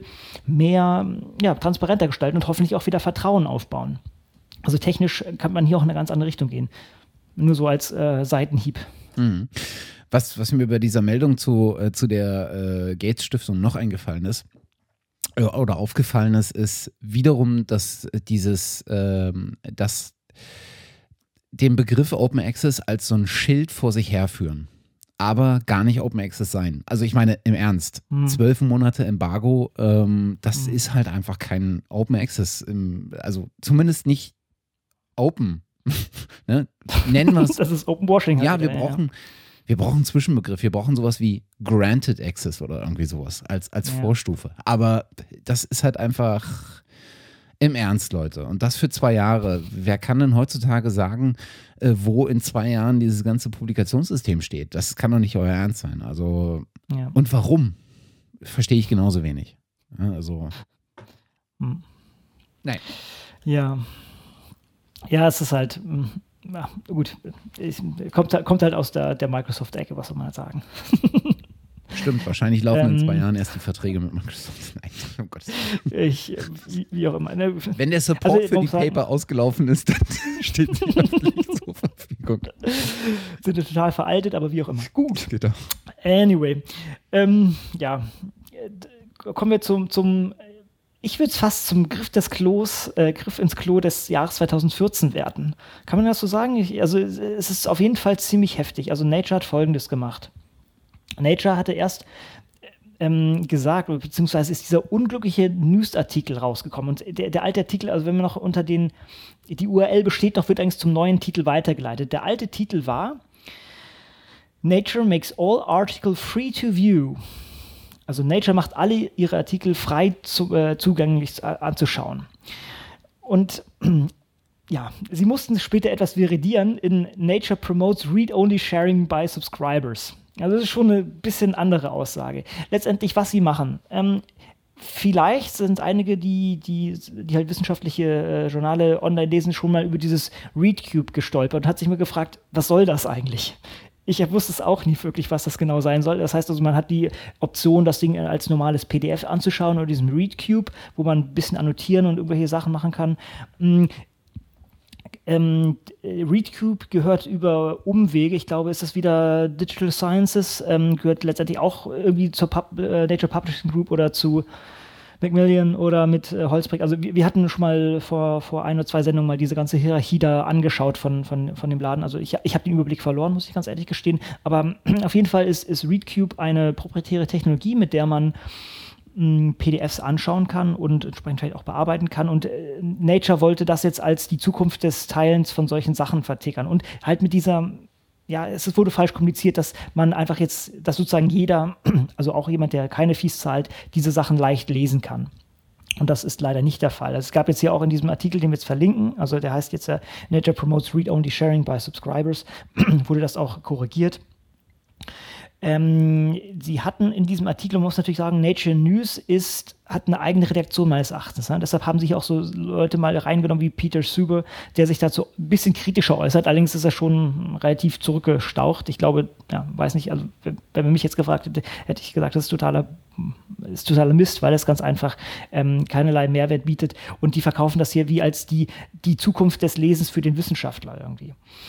Und da gab es auch heftigen Response von der Community. Also ähm, John, Wilbank, John Wilbanks hatte einiges zugepostet. Äh, haben können wir mal verlinken. Michael Eisen, also der, der ähm, Gründer von PLOS, äh, Scientific America. Und äh, was, was gestern noch kam, okay, jetzt, jetzt äh, ähm, driften wir etwas in die Populärkultur ab. Ähm, dieses Read Cube, also Lesewürfel, erinnert doch sehr an einen Borg Cube. Also wer sich ein bisschen mit Star Trek auskennt. Und auch hier ist diese, diese diese, diese Assimilationsparallele doch sehr, sehr ähnlich, dass man einfach etwas nimmt, einschleust und, und dann sozusagen der, der die, die Freiheit entzieht, wenn man das so möchte. Also ich, ich hoffe, ich habe das hier ausreichend rübergebracht. Ähm, Nature hat hier versucht, etwas zu ja, als eine, ein, ein Wegsperren, als eine Öffnung zu verkaufen. Und das ist irgendwie mh, mm, gänzlich, gänzlich nach hinten losgegangen. Sie fahren das jetzt anscheinend weiter und ich glaube, Wiley nutzt auch zum Beispiel ReadCube für bestimmte Sachen, aber ich, ich weiß nicht, wo das enden soll und was sie damit wirklich machen wollen. Hast du eine Idee? Ich, das, äh, klassisches Openwashing, das ist wirklich der beste Fall wieder für so ein, für so ein Openwashing-Programm. Hauptsache, du behältst die Leute, auch wenn du ihnen sozusagen den, den Access, äh, den, den Zugriff auf äh, solche Dinge quasi gewährst, ne? wenn wir wieder bei Granted Access anstelle von Open genau. Access, ja. du ja. bindest sie trotzdem an dich. Ne? Du erlaubst ihnen, du gibst ihnen auf keinen Fall die Kontrolle, sondern die Kontrolle behältst du. Immer und überall. Und das ist, das ist halt, ah, das ist halt so nervig. Und ähm, du hast ja, äh, ja John Wilbang und Michael Eisen und, und, und diverse aufgezählt. Wen ich dazu unbedingt empfehlen kann, wer da kein Blatt von dem Mund genommen hat, ist Peter Murray Rust. ja, wie immer, ja. Der hat, der hat sich in einer, in, einer, in einer Art und Weise echauffiert in seinem Blog, ähm, äh, was übrigens die beste Blogadresse überhaupt ist, mit äh, blogs.ch.cam.ac.uk. Also total easy. Ja, Human readable. Aber der hat sich abgearbeitet an dem Thema, das ist unfassbar. Und er hat einen sehr, sehr schönen Begriff benutzt, nämlich Forpin. Und Forpin ist ein Begriff, äh, der, also Forpen, äh, F-A-U-X äh, Pen, äh, ähm, also for ist, glaube ich, die französische Bedeutung für falsch. Ähm, und das ist ein Begriff, der äh, schon 2009 äh, von Phil Marso Sudiro benutzt wurde. Und äh, der hat eine ganz, eine ganz clevere ähm, ähm, Definition dafür gefunden, nämlich a description of software that claims to be open but lacks the full freedoms required by, by the open source definition. Ja? Mhm. Und äh, diesen Begriff hat, ähm, äh, hat ähm, gerade Peter Murray Rust in all seinen äh, Blogposts benutzt, was ich sehr, sehr cool finde, weil ich den Begriff einfach total super finde. Ähm, und äh, das kann ich nur jedem empfehlen, da die, die Blogpost von, von Peter zu lesen. Das ist wirklich äh, auf den Punkt und auch wirklich, da merkt man ihm so ein bisschen das Bauchgefühl an, was er da so reinsteckt. Dieses, ich glaube, der hatte echt, der war echt angepisst. Er hat es ja auch gesagt. Also, äh, äh, the nature of Pawn Access leaves me very sad and very angry. Ja. Ach, ja. Ja, das ist, ach, ich weiß auch nicht. Das ist dieses ich glaube, das ist dieser, dieser Impuls, den diese großen Häuser haben, wir müssen jetzt unbedingt was machen. Und Hauptsache, wir schreiben den Begriff dazu und niemand guckt drauf, was dahinter steht. Und ähm, dieses, die, aber diese, niemand von diesen, oder ich habe es zumindest äh, jetzt noch nicht mitbekommen, keine dieser großen und bekannten und weit verbreiteten und etablierten ähm, Journal Publisher äh, ist mal den gesamten Weg gegangen, sondern das war immer so ein Stückchen mal vorwärts wagen äh, und viel Applaus einholen und die harte Community, die sozusagen sofort und äh, nach, nach so einer Nachricht sofort drauf anspringt, die steckt man so ein Stückchen weit weg, als das ist ein Beißreflex. Ne? Die können sich mhm. daran halt nicht gewöhnen. Und immer dieses, ähm, ja, wir, wir gucken mal so diese Vorher- oder diese Transitions, die man da versucht ähm, mit einzubringen. Und äh, wir schauen mal, machen das jetzt mal so zwei Jahre und dann gucken wir. Das ist halt irgendwie, das ist so eine Praxis geworden, äh, wo du immer das Gefühl, oder ich habe zumindest immer das Gefühl, ja, die können es halt auch jederzeit zurücknehmen. Weißt du, wenn jetzt mhm. morgen der Begriff Open Access stirbt, dann haben wir sofort wieder alles Closed Access fertig. Mhm. Und das ist irgendwie bedenklich. Also du hast da kaum, du hast kaum Umstellung und dementsprechend kannst du diesen ganzen Publishern auch wenig Vertrauen entgegenbringen, dass die äh, nicht übermorgen ähm, äh, das komplette System wieder umstellen. Mhm. Richtig das Einzige, was man machen kann, ist eigentlich sozusagen, ähm, nicht das Einzige, aber ein wichtiges ist halt einfach, die Leute aufzuklären. Denn wie schon gesagt, ich habe es vorhin erläutert, viele Leute wissen gar nicht, was das eigentlich heißt, was Open Access heißt, was, was Creative Commons Lizenzen heißen. Das ist, muss eigentlich auch in unser ähm, universitäres Bildungssystem einfließen, dass da irgendwie ein paar Vorlesungen zu diesen Basics gemacht werden. Dann liegt das auch meines, meiner Meinung nach relativ offen auf der Hand, dass da irgendwas momentan sehr falsch läuft. Aber gut, ähm, wir können gleich äh, hier eigentlich anknüpfen. Das Problem ist natürlich, oder die, die, ähm, die Publisher sehen natürlich momentan schon diesen Trend äh, des Open Access wahrscheinlich auch ein bisschen mit, mit Vorsicht und versuchen natürlich auch verschiedene Strategien zu fahren, sei es mit diesem Open Washing oder verschiedenste ähm, eigene Journale aus dem Boden zu stampfen. Aber sie versuchen es auch auf äh, betriebswirtschaftlicher Ebene anzugehen.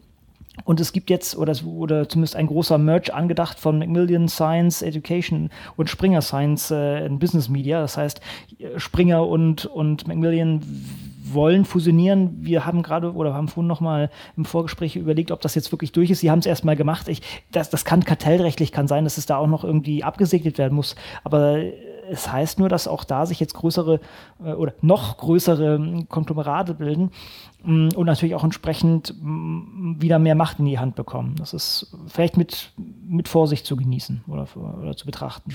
Aber sag mal, du als Autor, äh, du überschreibst doch sozusagen die Nutzungsrechte an deinen Artikeln für die Publikation und so weiter und so fort an den Verlag, indem du ähm, das äh, publizierst. Was ist denn dann, wenn der Verlag mit etwas fusioniert, mit einem anderen und sich das Konstrukt dahinter verändert? Wer ja, hat denn dann eigentlich die Nutzungsrechte?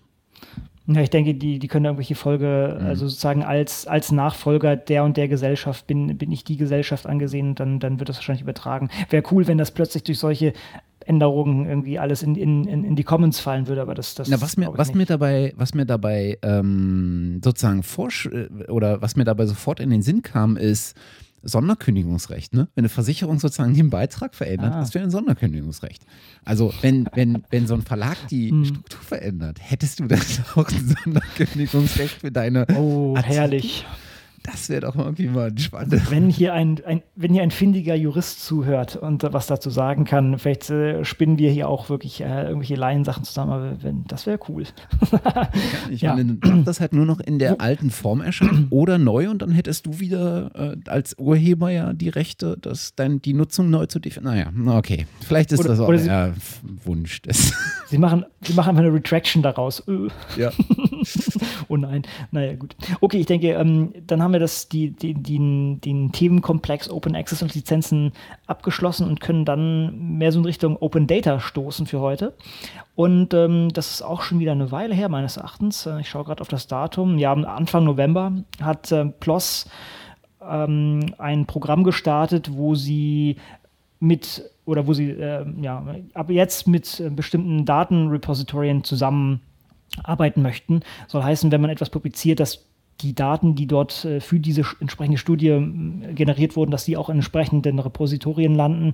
Und äh, als erster Partner, wer hätte es gedacht, ist DataDried, ist, ist in Dried wieder äh, wird Dried genutzt und das ist, denke ich, ja, sinnvoll. Ne? Das ist, dass, dass das von vornherein Hand in Hand geht, oh, ich habe ein, ein, ein neues Finding, ich habe eine neue Studie oder ich habe was, was Nettes zu erzählen, möchte einen Artikel ausmachen um, um das in Gänze auch an den Mann zu bringen, müssen die Daten irgendwo sinnvoll abgelegt werden und die Nachnutzbarkeit entsprechend gewährleistet werden. Und da bietet sich ein Partnerprogramm an. Hm.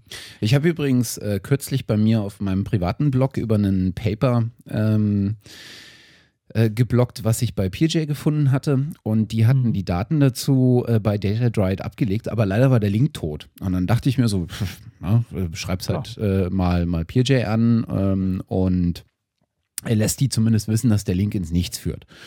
Äh, und kriegte aber irgendwie ein paar Stunden später von DataDrive einen Tweet zurück. Äh, ja, hier, äh, vielen Dank für den Hinweis. Äh, fixen wir in Zukunft dann unter der DOI zu erreichen.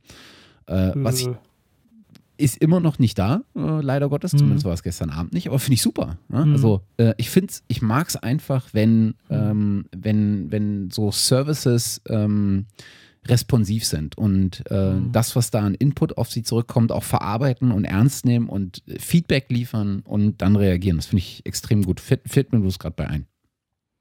Mhm. Ja, ähm, geht auch noch, äh, schlägt in die gleiche Kerbe hier. Ich muss ganz ehrlich sagen, das ist jetzt auch schon wieder ein bisschen her. Das war bei, bei den Blogs von, äh, von PLOS auch zu finden dass PLOS, äh, CDL, Data One zusammen ja Incentives äh, schaffen möchten, also Anregungen schaffen möchten, um die Daten äh, von Publikationen auch zu teilen. Ich habe da jetzt nicht mehr die Tiefe, das ist leider zu lange her, ich habe da die Details vergessen, aber wir verlinken einfach mal. Was vielleicht auch wieder so ein Meilenstein ist, ähnlich wie die eine Million Paper, die bei Archive gelistet wurden. Es gibt jetzt über 1000 Datenrepositorien, die in R3 Data äh, gelistet sind. Das ist ja eigentlich auch schon sehr erfreulich. Wir, haben auch, wir, wir verlinken die, den Blogpost dazu und es ist ja auch eine, eine Kurve gepostet. Das ist, ist ein mehr als lineares Wachstum, würde ich mal sagen. Das sieht doch schon ganz gut aus. Was ich immer spannend finde, wo du gerade auf die Kurve eingehst, was ich immer spannend finde, ja. ist, wenn so ein Service an den Start geht, hast du ja oftmals ein mehr als lineares Wachstum. Ne? Schön mhm. wäre natürlich, wenn der, der, Service ein bisschen abgehangen ist, wenn es dann ein lineares Wachstum gäbe. Ne? Weil mhm. am Anfang pumpen sie ja, ist, das, ist die Kurve ja sowieso gegeben oder eher exponentiell mhm. gegeben, weil sie am Anfang sozusagen die Zusagen bekommen und dann wahnsinnig viele Paper und Datensätze auf einmal reinpumpen. Aber mhm. natürlich wäre es, wenn sozusagen nach einem Jahr oder anderthalb oder zwei, wenn, wenn wir dann äh, über eine lineare Weiterentwicklung reden würden, das wäre schon ziemlich cool. Mhm, ja. Also mal gucken, wie sich das weiterentwickelt. Ich meine, die, seit wann sind die am Start? Äh, 2012, ne? Ja. Nee, ah, ja, genau. Nee, hier, steht sogar, äh, August 2012 sind sie online gegangen. Also ja. Okay, also ich denke, das ist, das ist schon mal eine schöne Entwicklung und äh, wir sagen herzlichen Glückwunsch. Dann kommen wir eigentlich schon wieder zum nächsten Komplex, der da lauten würde Peer Review und, und, und Metrics. Ich glaube, das ist eines von dir hier, ne? Das erstere. Warte, ich gucke sofort drauf. Ich habe, ähm, ja.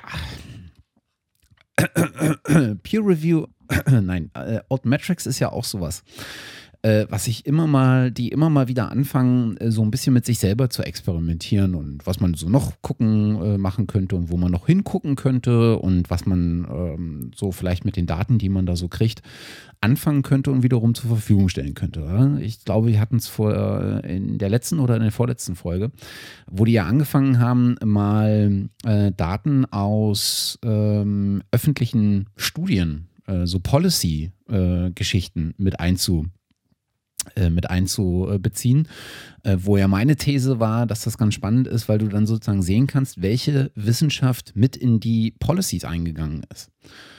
Äh, also rückwirkend mhm. sehen kannst. Ähm, von, wenn du, wenn du die, dir die Wissenschaft anguckst, dann sozusagen siehst, in welche Richtung das in der Policy, im Policymaking äh, benutzt wurde. Ne? Kann man wieder so ein, ist wieder so ein klassisches äh, Metathema, ähm, was ich mir ganz spannend als äh, Forschungsthema auch vorstellen könnte.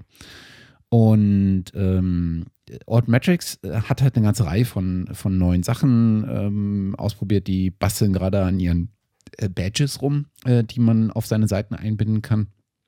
Und haben jetzt auch äh, etwas Neues integriert. Ähm, oder be besser gesagt, äh, kann man es jetzt auch integrieren in Discovery-Plattforms. Discovery-Plattforms wenn ich es richtig verstanden habe, sind halt genau äh, diese ähm, die, die Datenbanken, wo du sozusagen auf wissenschaftliche Paper ähm, suchen kannst und ähm, äh, da ähm, mir fehlen heute irgendwie die Worte. Also du kannst äh, Plattformen, auf denen du äh, Paper suchen kannst, die nicht unbedingt auf dieser Plattform liegen, sondern irgendwo anders liegen, mhm. aber dort mit gelistet sind und du sozusagen von da aus hin, äh, hin, hinkommen kannst.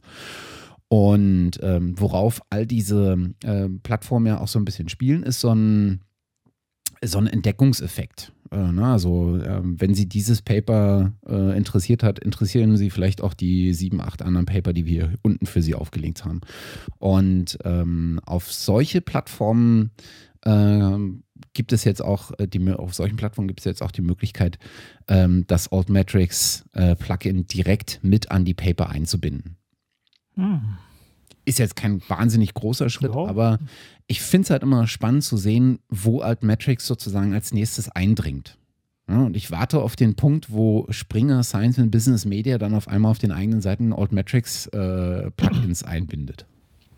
Also ich, ich, ich mag es so gerne. Ich habe nämlich auf meiner Publikationsliste, auf meiner privaten Seite, was heißt also meiner, meiner sozusagen nicht universitären Seite, sondern meiner, meiner Homepage, habe ich auch äh, meine Publikationen gelistet und, und da die Sachen eingebunden. Und das ist auch für mich immer so, ich gehe da immer wieder und gucke mal, oh, wie, wo ist denn jetzt hier irgendwas dazugekommen?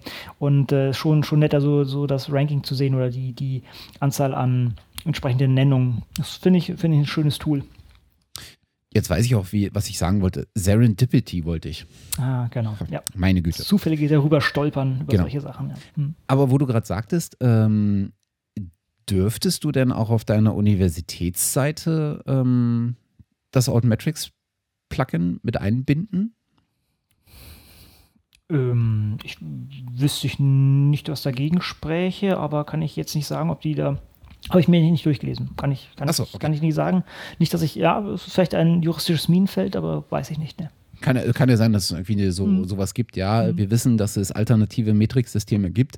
Wir bitten euch aber so lange davon Abstand zu nehmen, bis wir uns als Universität offen dazu oder mhm. bis sich das deutsche Wissenschaftssystem offen dazu bekennt oder irgendwie so. Ich glaube nicht, dass die irgendwie sowas in der Art überhaupt auf dem Radar haben. okay. Also, das ist, es ist, es ist wirklich sehr, sehr, sehr, sehr süß fast und wie naiv. Du sagst, aber, aber können, haben die kein Problem mit Altmetrics? Die, die kennen Altmetrics gar nicht. Ach, also, ist doch ist scheiße. Ist, ist, jetzt, ist vielleicht ein bisschen hart jetzt, aber ja, also ich, ich, ich, ich halte es das ist jetzt vielleicht, vielleicht gemein und vielleicht also ist jetzt an den Haaren herbeigezogen, aber wenn ich, wenn ich jetzt hier irgendwie ähm, in, in den Fakultätsrat von sonst was von einer, äh, angenommen, ich, angenommen ich, ich pulle hier 50 Professoren einfach aus ihren ähm, Offices raus und sage so, äh, wer, wer, kann mir mal Cult Out Matrix erklären? Also mhm. mit Glück einer, zwei, hm? mhm. weiß nicht also jetzt, ich habe keine, ich habe es nicht gemacht, aber ich halte es für, ähm, und dass dann noch die Verwaltung meint, irgendwie da irgendwas in der Richtung zu machen, nee, nee, nee, nee, also, mhm. nee. Verstehe. also muss ich eigentlich mal so ein Statement machen, irgendwie, wie, also ich habe das bei einigen meiner Open Science Talks gemacht. Also das, was ich hier sage, spiegelt meine, nicht, spiegelt nicht die Meinung meiner, meines Arbeitgebers wider, muss ich vielleicht auch sagen. Ne? Also das ist nicht, dass mir irgendjemand, ich mache, das ist ja mein privater Podcast. Also unser, aber sozusagen meine private Meinung hier in diesem Podcast. Sollte ich vielleicht mal erwähnen.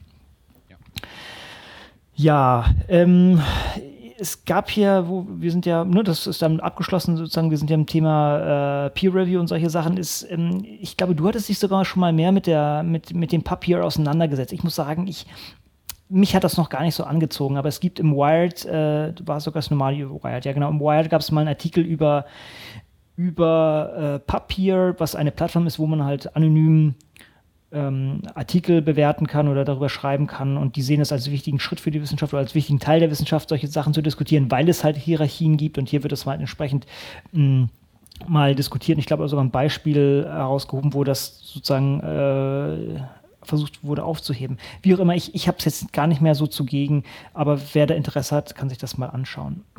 Also nur noch mal zur Erinnerung, Was? Papier ja. ist sozusagen die äh, Plattform, auf der ähm, unter anderem die sozusagen die ersten Zweifel ankamen an dieser ähm, DNA-Studie aus, aus Japan, genau. Aus diesem Stem Cell, Stem Cell Paper, ja. Genau. Also Stammzellen-Paper, wo man mit einer, einer relativ leichten Säurebehandlung ähm, Stammzellen wieder erzeugen kann. Also das ist ja, es ist richtig. Ist, also es ist ein, ist ein wichtiger, also das zeigt wie die Relevanz von, von, von dieser Plattform. Also dass es auch wirklich dazu beigetragen hat, hier einen, einen wirklichen Missstand aufzudecken oder einen, einen, einen Fehler aufzudecken. Mhm.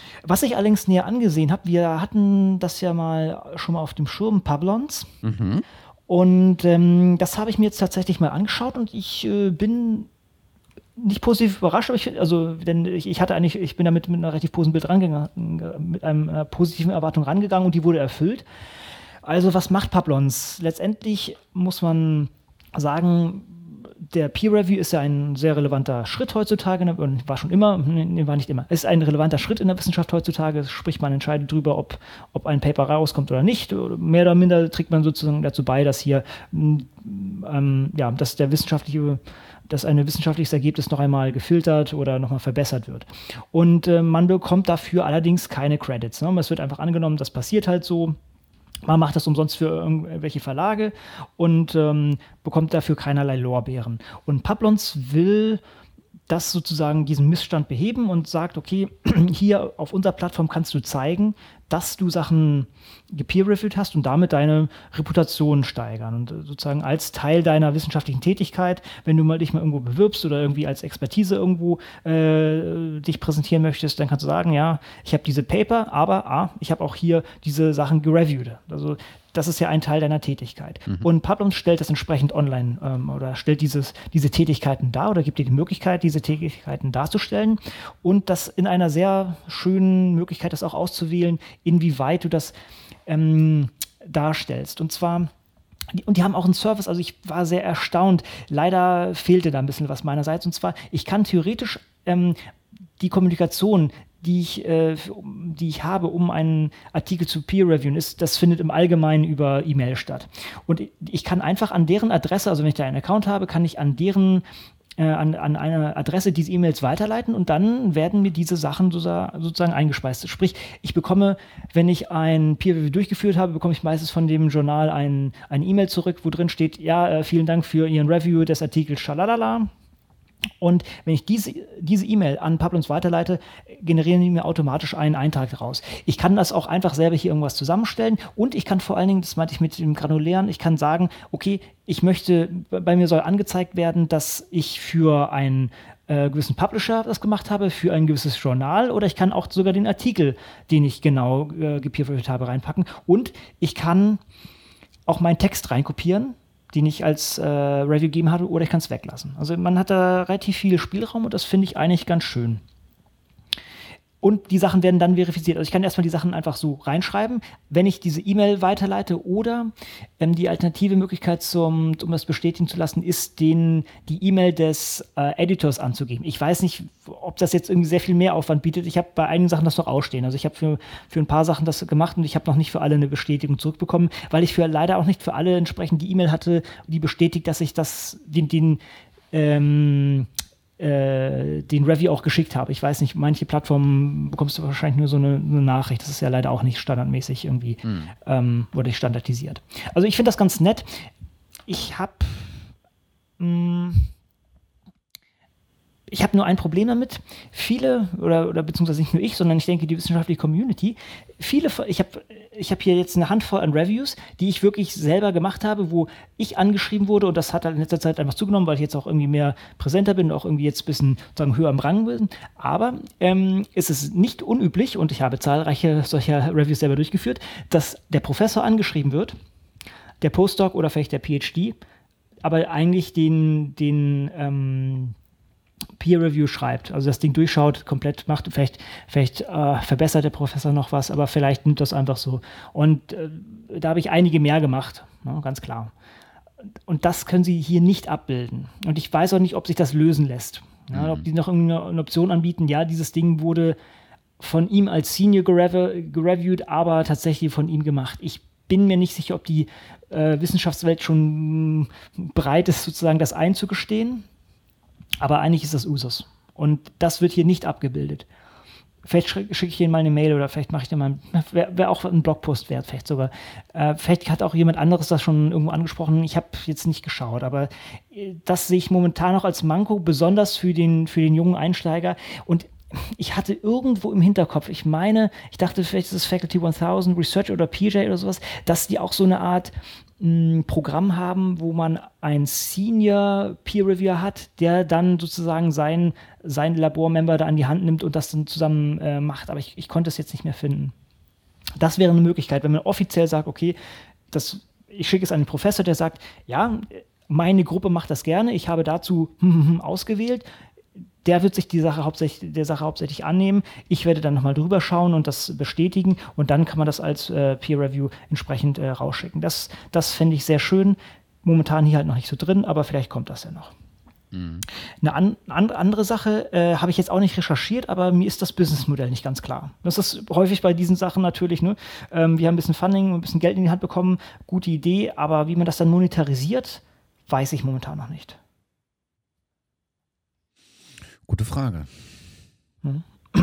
Und äh, auch schön, dass es alles Creative Commons äh, ist. Ähm, bei Share Alike allerdings, also ich, also ich, bin, ich bin nicht so der, der, der Copyleft-Freund, aber ist okay. Also es ist Creative Commons, das finde ich schon mal äh, eine schöne Sache und man sieht ja auch so, ja, ich fast schon sagen, so Usual Suspects, wenn man nach Alex Bateman sucht, das ist ein, also wer sich in der Bioinformatik bewegt, dem ist das wahrscheinlich ein Begriff. Der ist hier auch äh, ganz, ganz hoch gelistet als einer der Top Merits, ah ja, man sollte vielleicht sagen, also man bekommt noch Punkte dafür.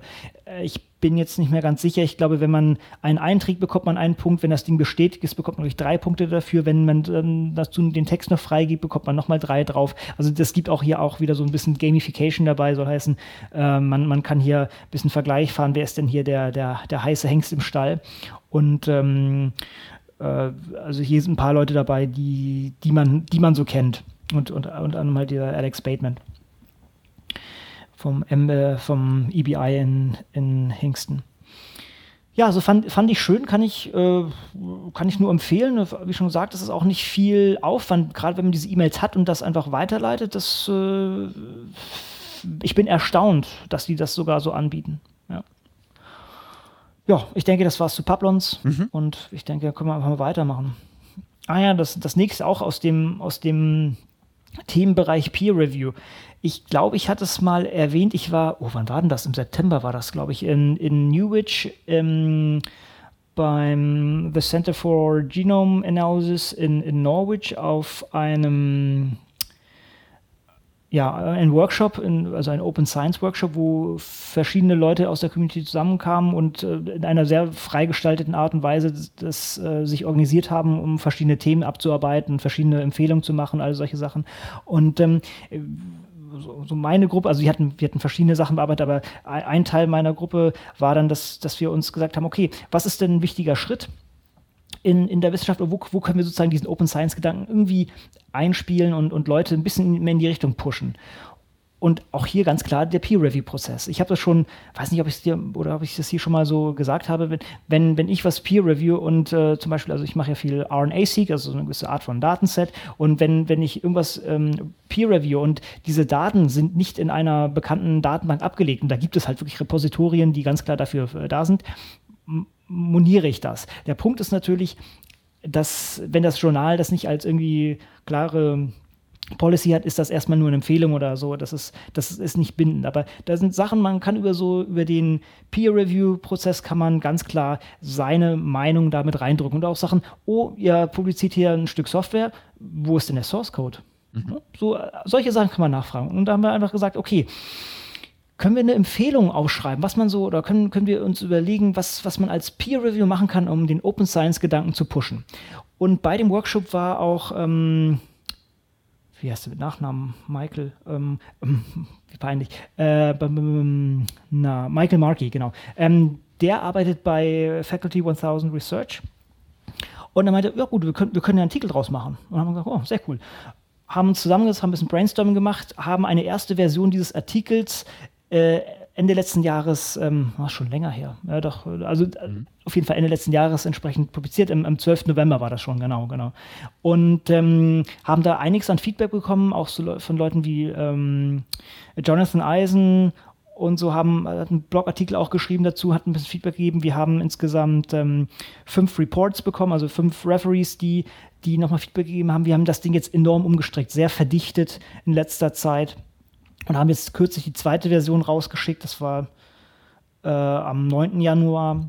Haben es enorm verdichtet. Und letztendlich sind es halt so Empfehlungen. Wir haben diesen, wir haben eine Art ähm, Eid, also ein Oath äh, äh zum, äh, zusammengestrickt, wo man einfach sagt, okay, äh, ich, ich, äh, ich versuche hier Klarheit zu schaffen. Und ein Ding ist natürlich auch, dass man eigentlich nicht anonym, anonym reviewen sollte, wenn das denn geht. Also klar, wir, es gibt diese Einschränkung, dass man da vielleicht gedruckt hat, aber eigentlich sollte man als gestandener Wissenschaftler sagen, okay, ich, ich bin offen und ich mache diesen, diesen Peer äh, Integrität und deshalb kann ich das auch entsprechend machen. Und während ich sowas mache, will ich einfach der äh, Botschafter von offener Wissenschaft sein. Das heißt, ich schaue, sind die Daten gut abgelegt, ist, ist der Source Code, wenn äh, welcher genutzt wurde, ist der verfügbar. Alle die Sachen kann man ja relativ leicht abklappern und, und erwähnen, wenn, wenn diese fehlen. Hm. Und das ist jetzt ja, so ein Paper. Wir warten jetzt auf die zweite Runde äh, an, an Reports von den Reviewern und mal schauen, wie das ist. Ist auch sehr nett, diesen Prozess mal bei Faculty 1000 Research zu sehen. Das ist, äh, denke ich, ganz spannend und ähm, wird da auch alles offen mhm. gemacht. Wollte ich gerade sagen, also wenn man sich die Seite mal anschaut, ist das ein wirklich, äh, wirklich interessant auch zu sehen, weil halt genau auch die Aktivität da ist und, und mhm. ähm, äh, man hat einfach eine Menge an, Info an Meta-Informationen, also das, was nicht direkt in dem Paper steht, aber zu dem Paper natürlich gehört, nämlich die Historie, ähm, äh, die, die Reports der Referees und so weiter und so fort. Also das ist schon echt spannend. Hm, ich finde es auch ein schönes, so, so, kann Wissenschaft auch aussehen. Also das finde ich, find ich echt, echt schön.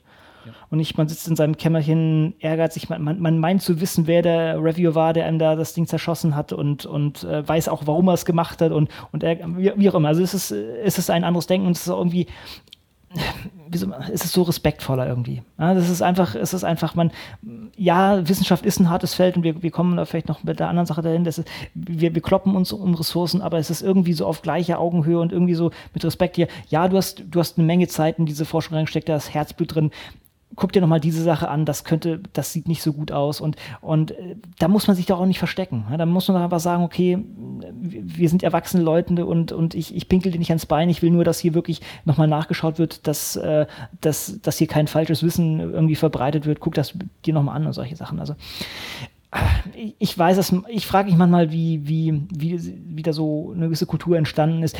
Also mit Ausnahmen natürlich, also ich will, will jetzt nicht äh, nicht sagen, dass das immer so ist, aber manchmal sind schon die Bandagen etwas härter, mit denen man kämpft und, und ähm, man möchte manchmal unterstellen, dass das hier nicht mh, hm, die Intention war, von einem Peer Review einen guten Artikel rauszu, rauszumachen, sondern irgendwie Leuten, die irgendwie am gleichen Thema arbeiten, ein paar, paar Stöcke in den Weg zu schmeißen. Aber, mit, mit Ausnahmen natürlich. Ne? Also das ist, das ist jetzt nicht irgendwie überall so, aber und es gibt auch sehr viele Leute, die das auch schon so ohne diesen Oath so in der Art praktizieren. Ähm, aber äh, das muss sich noch weiter durchsetzen. Hm. Nochmal auch zu sagen, wir, wir, sind nicht die Ersten, die so ein Oath so mal aufgestellt haben. Es gab äh, von, äh, wie heißt der, Biomix, gab es auch, mir fällt der richtige Name gerade gar nicht ein. Äh, also solche Oath gab es auch schon, an, die, an denen haben wir auch angeknüpft, aber halt hier mit dem Fokus, okay, wir wollen wir wollen das als Hebel nutzen, um, um Open Science entsprechend äh, zu verbreiten oder die, die, die Methodiken äh, von, von offener Wissenschaft äh, zu verbreitern. Hm. Ja, mal gucken, was daraus wird. Also, äh, wir hatten auf jeden Fall eine Menge Spaß. Und wo wir bei Altmetrics waren, das ist einer von meinen meistgenannten Artikeln. also zumindest in sozialen Medien. Sehr gut. Ja. So. Ah, auch so in die Richtung Öffnung von, von Reviews, allerdings nicht von Peer Review, vom Peer Review Prozess, sondern mehr von äh, vom Grand Review Prozess ähm, hat, ja, gibt es hier, ähm, ich muss ganz ehrlich sagen, ich habe ihn noch in seiner vollen Gänze gelesen, aber der Daniel Mietchen ähm, hat äh, in PLOS Biology ein, ein, eine Perspective Article äh, gegeben zum Thema wie halt Research Funding, wie, also wie, wie, wie Transparenz in, im Grant-Prozess oder wie sagt man, äh, Antragsauswertungsprozess, wie das äh, helfen könnte, die ganze Sache zu beflügeln. Ja. Das ist, denke ich, auch lesenswert. Ich, äh, und man muss sagen, Daniel macht das auch, praktiziert auch das auch wirklich. Also der macht seine Einträge, soweit ich weiß, alle online äh, verfügbar, Zenodo, beziehungsweise ähm, er hat einen zum, wo er Wikidata nutzen möchte. Da bin ich als, als Associate Partner drin, also nur ganz, ganz bisschen eingebunden. Ähm, das macht er alles sehr offen. Das ist äh, wirklich ein gutes Beispiel, wie man das machen kann. Ja, dann haben wir den Themenkomplex sogar abgeschlossen, Peer Review und Metrics, und kommen dann bei den Tools an. Ich habe kürzlich ähm, an dem, wer ist das, ähm, Mozilla äh, Lab ähm, Call teilgenommen. Das wollte ich schon immer machen, aber jetzt hatte ich mal Zeit dazu. Ähm, und wir hatten, glaube ich, schon vor Ewigkeiten, hatten wir ja Open Science, das Open Science Framework angeschaut und haben uns immer gefragt, wann wird, wann wird das endlich offen, äh, Open Source sein? Ich hatte sogar gefragt und äh, es, es, ist schon Open Source. es ist jetzt Open Source. Äh, wir erinnern uns, hast, bist du der Sache noch nachgegangen? Du hattest ja auch mal ein bisschen damit rumgespielt, aber ich glaube, du hast jetzt keine konkrete Anwendung dafür gehabt, oder? Wie war das bei dir? Nö, ich habe äh, immer, wenn da irgendwie neue Funktionalitäten hinzukommen, mhm. ähm, dann äh, probiere ich damit ein bisschen rum. Aber mhm. tatsächlich macht es halt einfach, das Potenzial steckt halt da drin, wenn du mit mehreren Leuten an, an sowas arbeitest. Ne? Und genau. das, mhm. das tue ich halt nicht. Insofern ist das alles irgendwie äh, ganz nett, mhm. aber ähm, du, du siehst halt den, äh, den, den Mehrwert davon, wenn du es alleine nutzt, nicht so richtig. Ja, ist Dokumentation sozusagen, aber klar, das, der, genau. der, der, das, der eigentliche Effekt ist natürlich, wenn man mit mehreren Leuten zusammenarbeiten. Vielleicht nochmal so für, für Leute, die, die, die Folge nicht gehört hatten, wo wir das mal angeschaut haben. Das Open Science äh, Framework ist eigentlich eine Plattform, also eine Online-Plattform, ähm, bei das genutzt werden kann, um kooperativ Wissenschaft zu betreiben, im Sinne von, äh, dass halt Ergebnisse abgelegt werden, dass Code abgelegt wird, dass kommuniziert wird.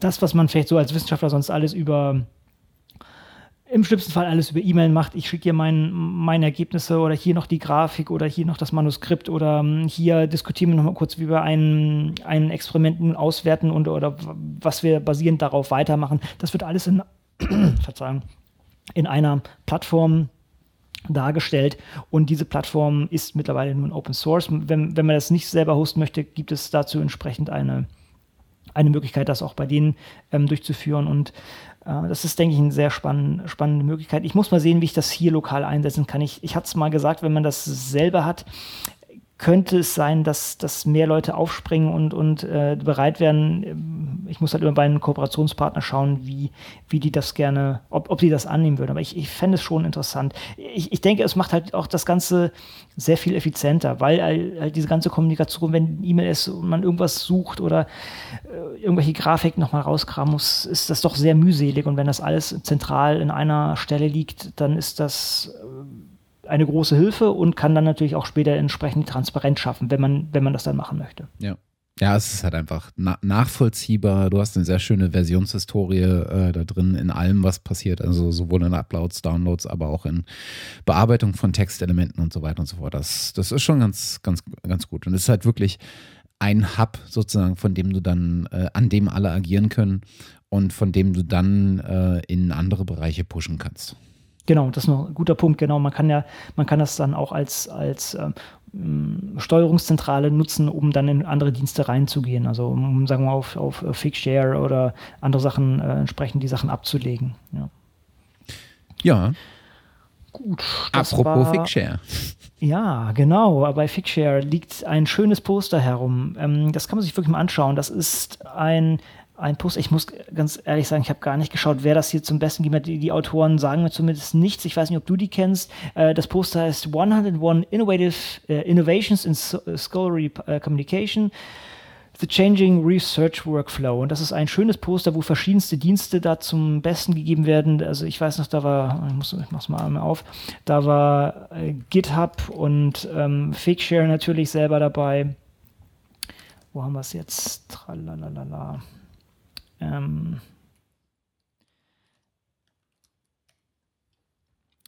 Also die, die, vielleicht sollte man es vielleicht mal von der anderen Perspektive anpacken. Also die brechen das runter in die verschiedenen Sachen wie Assessment, Discovery, Analysis, Writing, Publication und Outreach und äh, nennen da dann, also das ist relativ schön aufbereitet in so einem, in so einem ähm, Tortendiagramm und packen da dann entsprechende Services rein, wie, äh, also um ein paar zu zählen hier, GitHub, ResearchGate, DataDrive, Faculty 1000 Research, Mendeley, Pablons, alles ist da aufgelistet und, und haben auch eine Gegenüberstellung vom, sagen wir mal, moderneren Workflow hin zum oder vom, vom traditionellen zum moderneren Workflow. Also traditionell sowas wie, äh, ich habe hier, ähm, wo haben wir es denn? Endnote, äh, wobei Endnote, wo haben wir das hier? Jetzt muss ich gerade mal schauen. Ja, genau. EndNote, Publication, ja, okay, das ist schon fast ein bisschen böse, dass hier Nature als Publication reinpacken. Wie auch immer, auf jeden Fall haben sie das da gegenübergestellt. Also äh, Web of Science, also oder traditionell, also ich kann das jetzt hier mal so, so ähm, äh, quoten, ähm, also zitieren. Web of Science, Analyse in SPSS, Writing in, in, in mit Word und EndNote, Publication in Nature, Outreach, ähm, Research ID Assessment, uh, Journal Citation Report und dann so äh, lustigerweise haben sie hier unten auch ähm, bei ähm, Nature Publishing Group dann auch ReadCube reingetan. Na, mal gucken. Aber haben auch, so, auch sogar äh, Altmetrics drin. Ne? Altmetrics, ja. Also da gibt es verschiedene Sachen, so wie, ja, schaut euch das mal an. Ich, das ist ein, kann man sehr schlecht beschreiben. Also so ein Poster in, äh, im Audioformat abzubilden, ist nicht ganz, nicht ganz schön. Oder ich bin unfähig. Ist übrigens, ähm, ist übrigens erschienen äh, als äh, Posterbeitrag zur Force 2015. Ja, oh, Eine sehr, sehr spannende Veranstaltung erwähnen. dieses ja. Jahr, wie ich fand. Ja. Ähm, äh, also ist eine Konferenz in, äh, in Oxford an der University of Oxford äh, ist, nennt sich The Future of Research, Communication and E-Scholarship. Und dieses Jahr gab es da echt äh, Spaß. Also ich habe es die letzten Jahre davor nicht so äh, wirklich verfolgt, aber dieses Jahr habe ich mal sehr genau reingeguckt und gab es wirklich sehr, sehr spannende Beiträge. Unter anderem auch wieder von äh, Peter Murray Rust zu seinem Projekt Content Mine.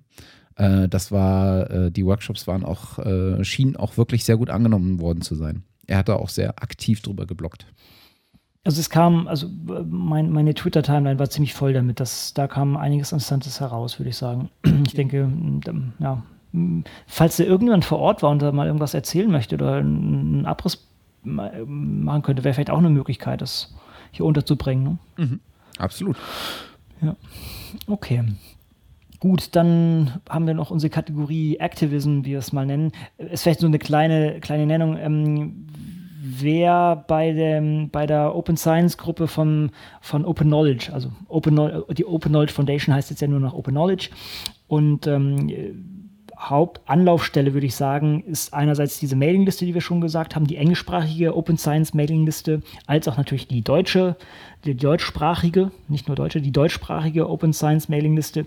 Es gibt jetzt auch von Open Knowledge eine neue Plattform, zu Diskussionen und, und derartigen Sachen, Sachen zu organisieren, gefällt mir sehr gut eigentlich. Das ist äh, vielleicht auch noch eine, ein Punkt, wenn, wem die ganzen Mailinglisten-Sachen nicht so gefallen, äh, kann sich vielleicht daran versuchen. Ich bin noch nicht ganz sicher, wie, wie man jetzt auftrennen soll, was, was man wo postet oder wo man woran geht, denn es wird wahrscheinlich leider immer beides parallel laufen. Mhm. Aber gut, kann man sich mal anschauen. Genau, das Ganze Auch basiert so übrigens auf Discourse.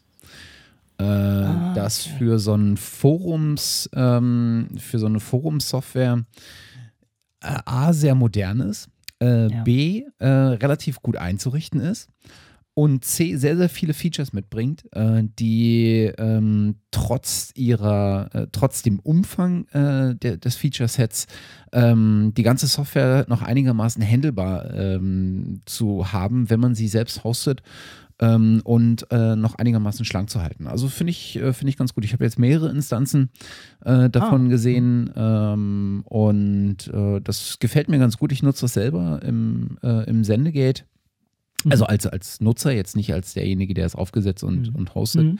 Ähm, das lässt sich ziemlich gut an also ich meine, Forums-Software ist jetzt nicht, äh, gibt schon seit einiger Weile, aber das, das fühlt sich sehr leichtgängig an. Ja. Das ist wirklich schön, muss man sagen. Also wer sowas in der Art sucht, sollte sich mal dieses Diskurs anschauen also müssen wir vielleicht fast überlegen, ob man sowas hier in der Uni zumindest. Ja, siehst du, da bräuchte, bräuchte man ein Rechenzentrum, was so ein bisschen innovativer ist, wie auch immer. Ich soll, ähm, ähm, vielleicht, vielleicht, kann man sowas selber aufsetzen. Nee, ich, ich meine wirklich, also ein Rechenzentrum, äh, guck mal, so Sachen wie, wie hast du schon mal irgendwie äh, ein Treffen mit verschiedenen Leuten schedulen müssen, also irgendwie verschiedene Leute zusammenbringen müssen für ein Meeting? Ja. Was ja. macht man da? Man geht zu Doodle. Nein. Ich habe kurz. Nein, Nein, man geht zum ja, Terminplaner vom DFN. Okay okay, okay, gut. Oder so. Aber ich weiß, was du meinst. Ja. Ähm, und ich, ich habe kürzlich, also ich habe ja bei meinem Browser all möglichen Sachen geblockt, also äh, ich kann JavaScript blocken und, und sonst nichts. Ich habe das kürzlich mal mit einem anderen Browser aufgemacht. Das, das, ist ja, das ist ja schrecklich. Also, ja, also ich finde, ein Rechenzentrum sollte doch so irgendwie solche Sachen hosten oder ähm, auch sowas wie Mumble oder, oder es gibt ja verschiedenste Möglichkeiten, Konferenzsachen äh, zu fahren. Wir hatten kürzlich auf der auf der Open Sign Mailingliste oder, oder da, dafür haben wir was, ähm, wie heißt das, ähm, Apache ähm, äh, Open Meeting heißt das, glaube ich, Open Conference. Ich habe es noch nicht genutzt, aber das ist wohl was, was man auch einfach im Browser machen kann. Also wahrscheinlich dann auch WebRTC Web genutzt. Da muss doch ein Uni-Rechenzentrum eigentlich auch Infrastruktur bieten. Ich weiß, es gibt ja super teure ähm, Hardware, die dann angekarrt wird, um irgendwelche Leute von extern zu irgendwelchen PhD-Seminaren oder nicht Seminaren, PhD-Auswahlsachen zu interviewen, kostet ein Ungeld. Und ich denke, heute, also jetzt kommt WebRTC und, und hoffentlich hebt es das äh, oder kann das anstelle genutzt werden. Ähm, ja, wie auch immer. Also das, vielleicht kann sich da die IT-Infrastruktur der Universität doch mal irgendwie an die Nase fassen. Vielleicht, also ich will jetzt auch nicht alles schlecht machen, also es ist auch, ist auch gut, aber ich denke, da kann, da kann man noch mehr machen und ich weiß natürlich auch, personell ist das immer ein Aufwand und sowas muss auch maintained werden.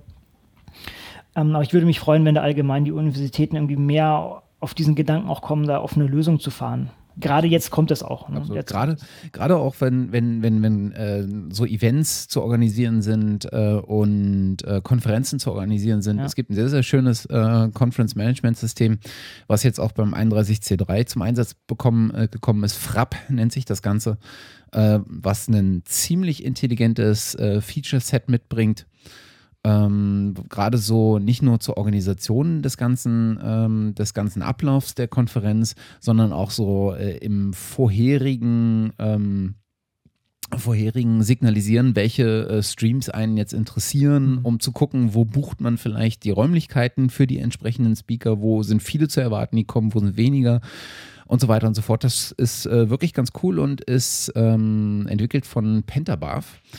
Äh, und, äh, ist der Nachfolger von Ist der Nachfolger, genau. Ne? Äh, ja. mhm. Äh, von Pentabarf und ist mhm. Äh, mittlerweile auch frei verfügbar. Mhm. mhm. Ja. ja oder, oder, auch so Etherpad. Ja, warum, warum kann nicht jedes Rechenzentrum, so ein Uni-Rechenzentrum nur Etherpad hosten? Ne? Oder Etherpad-Server äh, haben oder so? Oder, oder, oder irgendwie eine, eine einfache Lösung, ein Wiki irgendwie aufzusetzen. Also wir müssen das alles hier selber machen. Das ist, ja. weiß nicht, das könnte, könnte besser sein. Oder es ah, gäbe, ah, ich, es gäbe tatsächlich ein Rechenzentrum sozusagen auf der allerobersten Ebene, das ja. das für alle Unis anbietet. Ja, oder so. Ja, ginge ja auch. Oder die DFG. Ja? ja, ja. Also ich bin hier am Rumheulen. Ich muss sagen, ich habe nicht mit dem Rechenzentrum vorgesprochen. Das ist vielleicht jetzt auch sehr unfair von mir gewesen. Ne? Also das ist, äh, möchte ich jetzt nochmal äh, zurücknehmen. Also das sind jetzt so Sachen, die ich nie irgendwie herangetragen habe ähm, und ähm, sollte ich mal machen. Das ich muss mich an meine eigene Nase packen und, und solche Sachen mal äh, zum Besten bringen. Ja. Gut, ach ja, und ja, wo du, wo du den 31C3 nennst, ähm, also der 31C3, das äh, jährliche, äh, die jährliche Konferenz vom Chaos, äh, vom, vom Chaos Computer Club, also das, der Chaos Communication Kongress, fand auch dieses Jahr wieder einmal in Hamburg statt. Seit ein paar Jahren ist es in Hamburg, was mich persönlich sehr freut, weil ich aus der Ecke komme und zu Weihnachten immer da bin und dann immer, immer mal für ein paar Stunden hingehen kann, ohne dass einem die Familie da irgendwie böse anguckt. Und ähm, da habe ich dieses Jahr gedacht, hey, äh, wir können das einfach mal als Plattform nutzen und mal gucken, mh, hm, wer noch so aus der Open Science Szene da vielleicht so auch aufschlägt. Ich habe dann auf der Mailingliste, auf der deutschen und auch auf der englischsprachigen ähm, einfach mal gefragt, also falls jemand Lust hat, sich mit mir da zusammenzuhocken und, und mal ein bisschen was zu diskutieren, also ich bin da und äh, kam auch so, ich glaube, vier Leute haben gesagt, ja, können Sie kommen. Dann habe ich gesagt, okay, das klingt auch gut, können wir uns zusammensetzen, Termin rausgesucht. Und dann habe ich gedacht, okay, ich, ich kann es auch da sicherheitshalber noch im Wiki posten. Also das, das, äh, der Kongress hat ein sehr ausgeklügeltes System. Ich glaube, es ist mit äh, SEMA, wie ist das, dieses semantische, na, semantisch aufbereitete Wiki, also es ist Media Wiki mit, mit einer Extension dran, wie auch immer. Mhm. Und äh, habe das entsprechend reingetragen und äh, etwas peinlich, ich habe den, den Raum erst gar nicht gefunden. Ich bin etwas später gekommen, also so zwei Minuten später und waren da mehr als 20 Leute im Raum. Das war, war richtig gut und wir haben halt eine, eine, eine Diskussionsrunde gemacht und halt erstmal eine Vorstellung und so. Und äh, das fand ich sehr gut und ich war erstaunt dadurch, dass, oder trotz der, also obwohl ich das erst irgendwie zwei Tage vorher reingestellt habe, dass da so ein Anlauf war. Und dieses Jahr ist auch der, das äh, Chaos Communication Camp. Alle vier Jahre macht der Chaos Communication, äh, macht der Chaos Computer Club ein, ein ähm, Camp und alle vier Jahre machen, machen die Niederländer was. Und dieses Jahr ist es wieder in, in Deutschland, in der Nähe von, von Berlin, ich glaube Brandenburg irgendwo.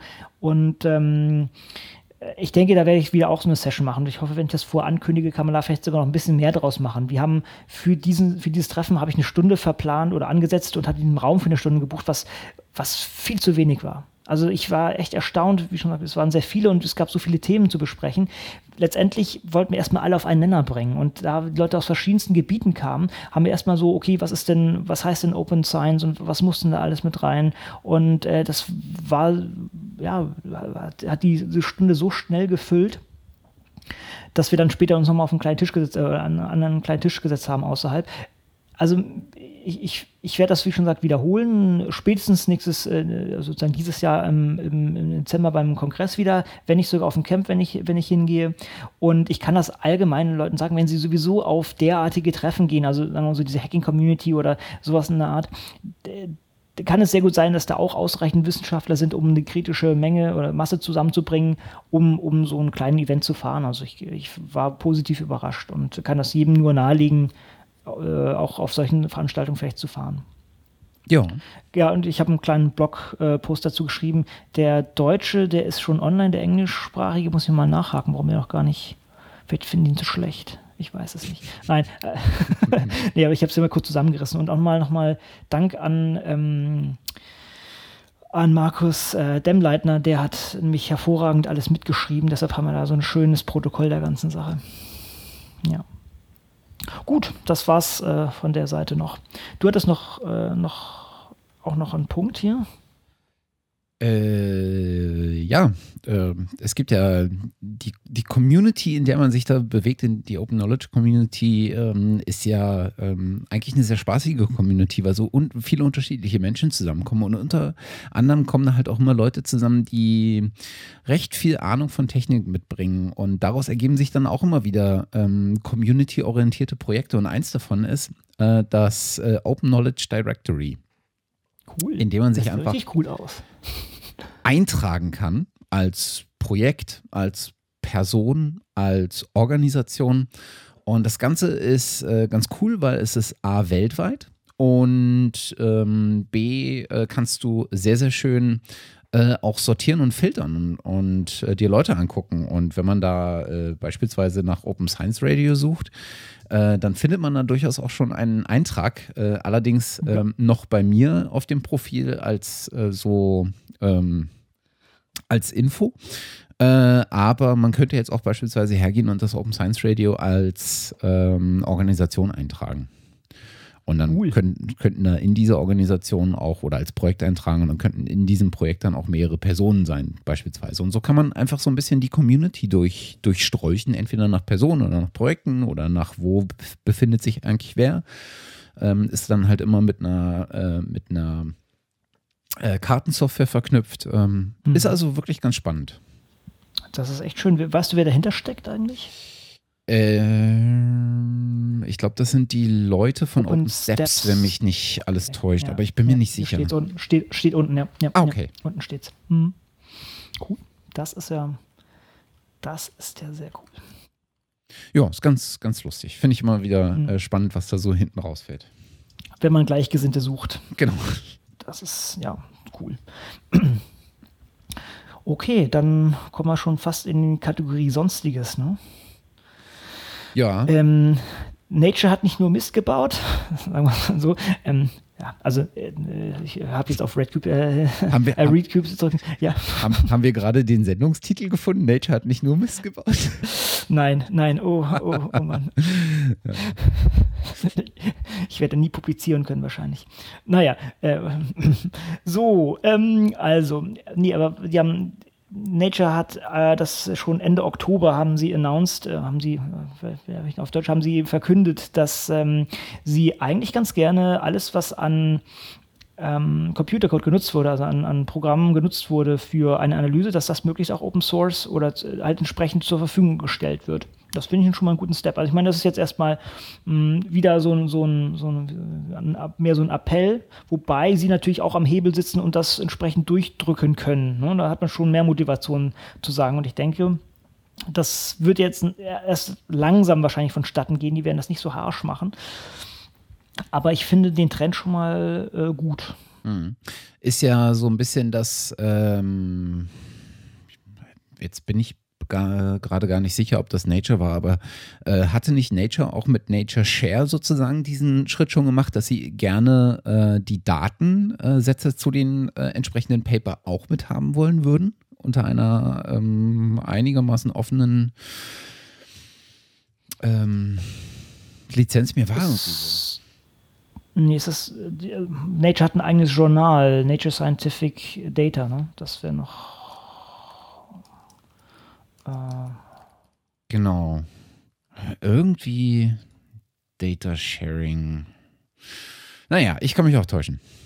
Falls dem hm. so sein sollte, mehr Culpa. Wüs wüsste ich jetzt nicht. Also ich weiß, dass sie explizit dieses Journal halt aus dem, aus dem Boden gestampft haben, ja. Nature Scientific Data, wo es darum geht, hauptsächlich Datensätze äh, rauszubringen, wo, ja, wo, das kann man, kann man gut heißen, kann man auch schlecht heißen. Eigentlich kann man das, äh, ja, ist halt für, für manche Leute, die halt einfach nur Daten sammeln, ist das, ist das eine gute Möglichkeit, einfach zu sagen, okay, ich habe jetzt keine interessante Story rausgeschnitzt aus der ganzen Sache, aber dennoch ist es ein schöner Datensatz, den vielleicht andere Leute gerne hätten. Und um mir ein bisschen Credit dafür zu kriegen, publiziere ich das als ja, sozusagen Minimalbeschreibung und packt das in ein Repo Repositorium. Also muss auch sagen, die haben jetzt kein eigenes Repositorium für diese Sache, sondern die sagen, okay, bei uns kommt diese, diese Beschreibung dieses Datensets rein, aber letztendlich sollte das in ein Repositorium, was entsprechend äh, dafür ausgelegt ist. Mhm.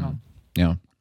Ja, vielleicht war da der, der, der Wunschvater des Gedanken, ähm, dass sie das eigentlich mal machen müssten, nachdem sie mit dem äh, Stem Cell Paper so auf die Nase gefallen sind, nachweislich. Mhm äh, dass sie vielleicht doch dahergehen und ein bisschen mehr auf äh, Reproduzierbarkeit achten. Apropos Reproduzierbarkeit. Apropos Reproduzierbarkeit, ganz genau. Auch da gibt es eine Bewegung, dass verschiedene Journale ja mehr in Richtung Reproduzierbarkeit gehen wollen, nachdem sie da böse auf den äh, böse hingefallen sind, könnte man sagen.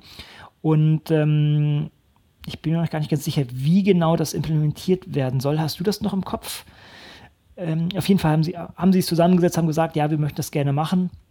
Wurde sogar im Spiegel, gab es einen, einen Artikel dazu. Ich habe es, ist leider schon so lange her, habe es in Gänze jetzt nicht mehr, nicht mehr parat. Die wollen jetzt einen Kodex, glaube ich, aufsetzen und ähm, dann halt so Sachen wie Transparenz, äh, Prüfung, also auch besonders die statistische Prüfung von solchen Sachen, als auch m, biologische Materialien, was wurde genutzt, dass man das einfach äh, klarer beschreibt. Wir hatten das ja schon mal besprochen, so. Also sagen wir mal so, Software kann man relativ leicht teilen.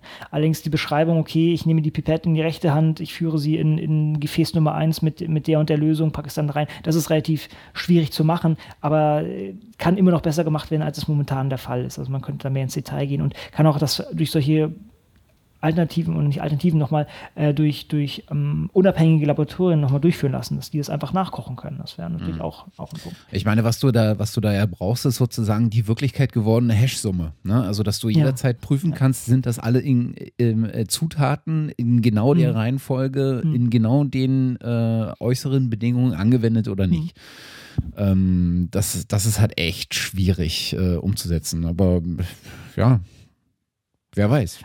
Genau, also das wird jetzt nicht gleich morgen alles gelöst sein, aber es ist schon mal begrüßenswert, dass da, dass das Problem erkannt wurde und angegangen wird oder zumindest mental in die Köpfe kommt. Ja. Und außerdem haben wir noch nie einen Spiegel, äh, Spiegel-Link hier äh, drin gehabt, also insofern. Echt? Yay. Doch. Echt? Bist du sicher? Spiegel? Ich, ich meine schon. also ich. ich oh doch. wir, scha wir schauen mal nach. Okay. Ähm, ganz, kurze, ganz kurzer Hinweis noch. Äh, es gab äh, vor etwas längerer Zeit, äh, Anfang 2014, eine Online-Konsultation, ne, die von einigen ähm, Wissenschaftlern durchgeführt wurde im Auftrag äh, der Berlin-Brandenburgischen Akademie der Wissenschaften, wo es sozusagen um die äh, Frage ging, äh, wie sieht die Zukunft des wissenschaftlichen Kommunikationssystems aus. Äh, das hatten, da sind wir schon mal drauf eingegangen. Ähm, das war relativ transparent durchgeführt. Also man konnte die Reaktionen auch direkt auf der Webseite nachvollziehen. Jetzt gibt es dazu den Abschlussbericht. Ähm, ich habe bloß mal äh, der Vollständigkeit daraufhin verwiesen. Also ich habe es mir jetzt nicht angeguckt. Ich hatte damals ein bisschen in der Web, äh, auf der Webseite rum, rumgeforscht und fand gerade auch äh, die äh, einige der Teilbeiträge, äh, die so ein bisschen Kontra dazu gegeben haben, äh, ganz, ähm, ganz gut oder besser gesagt, die Dinge zu bedenken gegeben haben. So richtig Kontra kam da eigentlich nicht. Ähm, insofern, wen das interessiert, der kann es jetzt auch gesammelt und editiert, äh, aufbereitet sozusagen als ähm, Abschlussbericht abrufen. Mhm. So, dann haben wir hier noch. Ich muss ganz ehrlich sagen, ich habe das schon wieder verdrängt. Das ist letzt mhm. letztendlich ist es das, äh, das ist, es geht um das Projekt äh, Marilyn und ich meine, da ging es um eine um ein äh, Krebsmedikament oder zumindest einen Kandidat für ein Krebsmedikament. Und das ist, glaube ich, oh, sorry Leute, ich sollte mir sowas vorher nochmal durchlesen. Ähm, ähm, es geht darum, sozusagen ein, ein, Krebsmedikament zu erzeugen, was patentfrei hergestellt werden kann, wenn es denn mal funktionieren sollte. Und das, ich bin mir jetzt nicht mehr ganz sicher es gibt einen schönen Artikel dazu in, in Wired, der das aufgerollt hat, aber ich, ich habe es jetzt gerade nicht mehr im Gedächtnis. Das ist sehr unangenehm, aber vielleicht könnt ihr euch das einfach nochmal so anschauen. Dann habe ich noch das. Ich glaube, jetzt kommen wir langsam in den Bereich, wo, wo mein Gehirn streikt. Äh, denn auch das hier habe ich nicht mehr ganz parat. Ich gucke mal ganz kurz drauf, aber ich befürchte, auch das muss man knicken. Allerdings, wo wir vorhin wieder bei Herrn äh, Pritloff waren, der hat mich einen neuen Podcast, den, ähm, den also nochmal, Tim Pritloff äh, sollte jedem in der Podcast-Welt ein Begriff sein und der hat einen gar nicht mal so neuen. Ich, mir war es fast etwas äh, unheimlich, als ich gesehen habe, dass der schon ein paar Monate am Start ist und zwar ähm, den Podcast Forschergeist, der zusammen mit dem vorhin auch schon genannten Stifterverband für die deutsche Wissenschaft zusammen betrieben wird, wo er sich dann Wissenschaftler oder Leute aus der verschiedensten, sagen wir, aus verschiedenen Teilen der Wissenschaft heranzieht und mit ihnen spricht.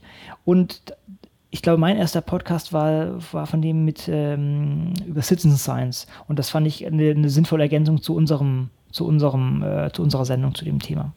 Das war auch jemand, der schon sehr, sehr lange auf dem Thema dabei ist. Der Peter Finke. Äh, ja, also ich denke, da, da sind auch viele schöne Sachen schon, äh, schon da. Also nicht viele, es sind, noch, es sind einige Sendungen da. Ich glaube, wir sind jetzt bei Nummer 5. Mhm. Genau. Und äh, da ist natürlich zu rechnen, dass da noch einiges kommt. Dann, ich hatte es ja vorhin schon angesprochen, wir kommen wahrscheinlich in den Bereich, das, man kann es schön bündeln, ja, das, du wirst das so schön gebündelt, da kamen nicht einige Sachen zusammen. Ich habe nur den Artikel, glaube ich, von ähm, Björn Brems in, in der FAZ, äh, Björn Brems und, und ähm, Axel äh, Brenecke in, in der FAZ gelesen. Es ist jetzt vielleicht gar nicht so Open Science ja, nicht nur Open Science, aber es, es, geht schon in die Richtung. Denn wenn, wenn es darum geht, oder viele Leute machen ihre Wissenschaft nicht offen, weil sie immer diesen starken Konkurrenzdruck haben und weil Wissenschaft halt ja doch mit, teilweise mit, mit viel Ellbogen nur durchgeführt werden kann, um sich das überhaupt nicht, weil einfach nicht so viele Mittel da sind. Und ähm, ich kann jetzt so diesen, diesen Artikel hier in der FAZ kurz zusammenfassen, wo Björn Brems und ähm, der ähm, Axel äh, Brennecke halt entsprechend kurz umreißt. Das Problem ist, dass wir einen dermaßen aufgeblasenen Verwaltungsapparat haben, das, was war die Zahl? 1, also auf einen Wissenschaftler kommen 1,28 Leute, die verwalten, war das so? Jetzt finde ich die Zahl hier nicht. Aber ja, aber in, in achso, ich kann ja sagen, warum. So, jetzt nochmal suchen. Ja, 1,28. Also das heißt, auf einen Wissenschaftler, auf einen Vollzeitbeschäftigten Wissenschaftler äh, kommen in, im Schnitt 1,82 Leute, die, die das verwalten. Das heißt, wir haben hier einen riesen Wasserkopf und das natürlich alle Mittel, die dann sozusagen in, in der Wissenschaft fehlen. Und äh, das übt natürlich dann einfach finanziell auch einen enormen Druck auf, auf, äh, auf den Wissenschaftler aus. Und ich meine, wir hatten das Thema schon, diese, äh, der, der, Mittelbau fehlt, äh, weil da auch keine konstanten Stellen da sind. Also man kommt irgendwie immer nur Jahresverträge, mal zwei Jahresverträge so in dem Dreh und muss sich da durchhangeln. Das, das sind keine Perspektiven und das führt dann natürlich auch dazu, dass Leute sich das überlegen. Schlage ich diesen Weg ein oder ähm, gehe ich in die Industrie? Und das kann auch, auch, auch gute Leute abschrecken. Und man hat dann nicht diese Sicherheit. Äh, es ist in einer gewissen Weise ein Pyramidenschema. Jeder, also vielleicht nicht jeder, aber man, man, man startet als Student und sagt, irgendwann will ich mal vielleicht Pro, äh, Professor sein, aber nach oben wird die Luft halt sehr, sehr dünn. Und wir hatten auch vorher noch das äh, Geschlechterthema dabei, dass natürlich äh, Frauen mm, ja, da teilweise stärker auf der Strecke bleiben einfach aufgrund äh, von einer biologischen Pause, die dann halt einfach eingelegt wird und, und wenn da die Förderung nicht da ist und auch nicht die Möglichkeiten, solche Pausen äh, durchzuführen, dann ist man ganz schnell weg vom Fenster. Und äh, das wird hier mit diesem Artikel auch mit, mit unter angerissen. Die anderen Artikel vom im Laborjournal ist zum Beispiel der eine, habe ich den zum Besten gegeben? Das ist, äh, der bezieht sich auf dasselbe, ähm, auf dieselben okay. Zahlen ja. und bereitet mhm. das nochmal auf.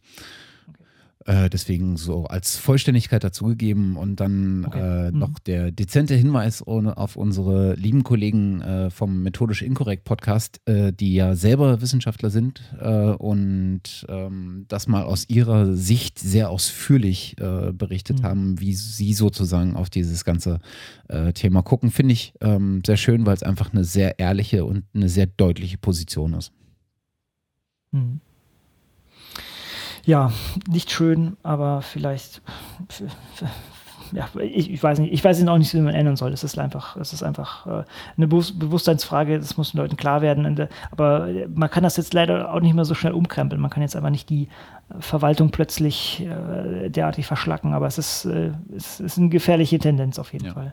Ja, es ist halt einfach, äh, du ähm, du kannst, du formst ja die Dinge ähm, nicht nur direkt, sondern du formst die Dinge, ähm, indem äh, du sie in ein bestimmtes Umfeld tust. Ne? Also wenn du, äh, ist jetzt vielleicht ein, äh, ist vielleicht ein doofes, äh, doofes Beispiel, aber äh, wenn, wenn äh, ein Lebewesen in Gefangenschaft aufwächst und dann als ähm, dann Jahre später als Erwachsener in die Freiheit entlassen wird, ähm, hat das, hat das Folgen und die sind ähm, vielleicht eher tendenziell negativ.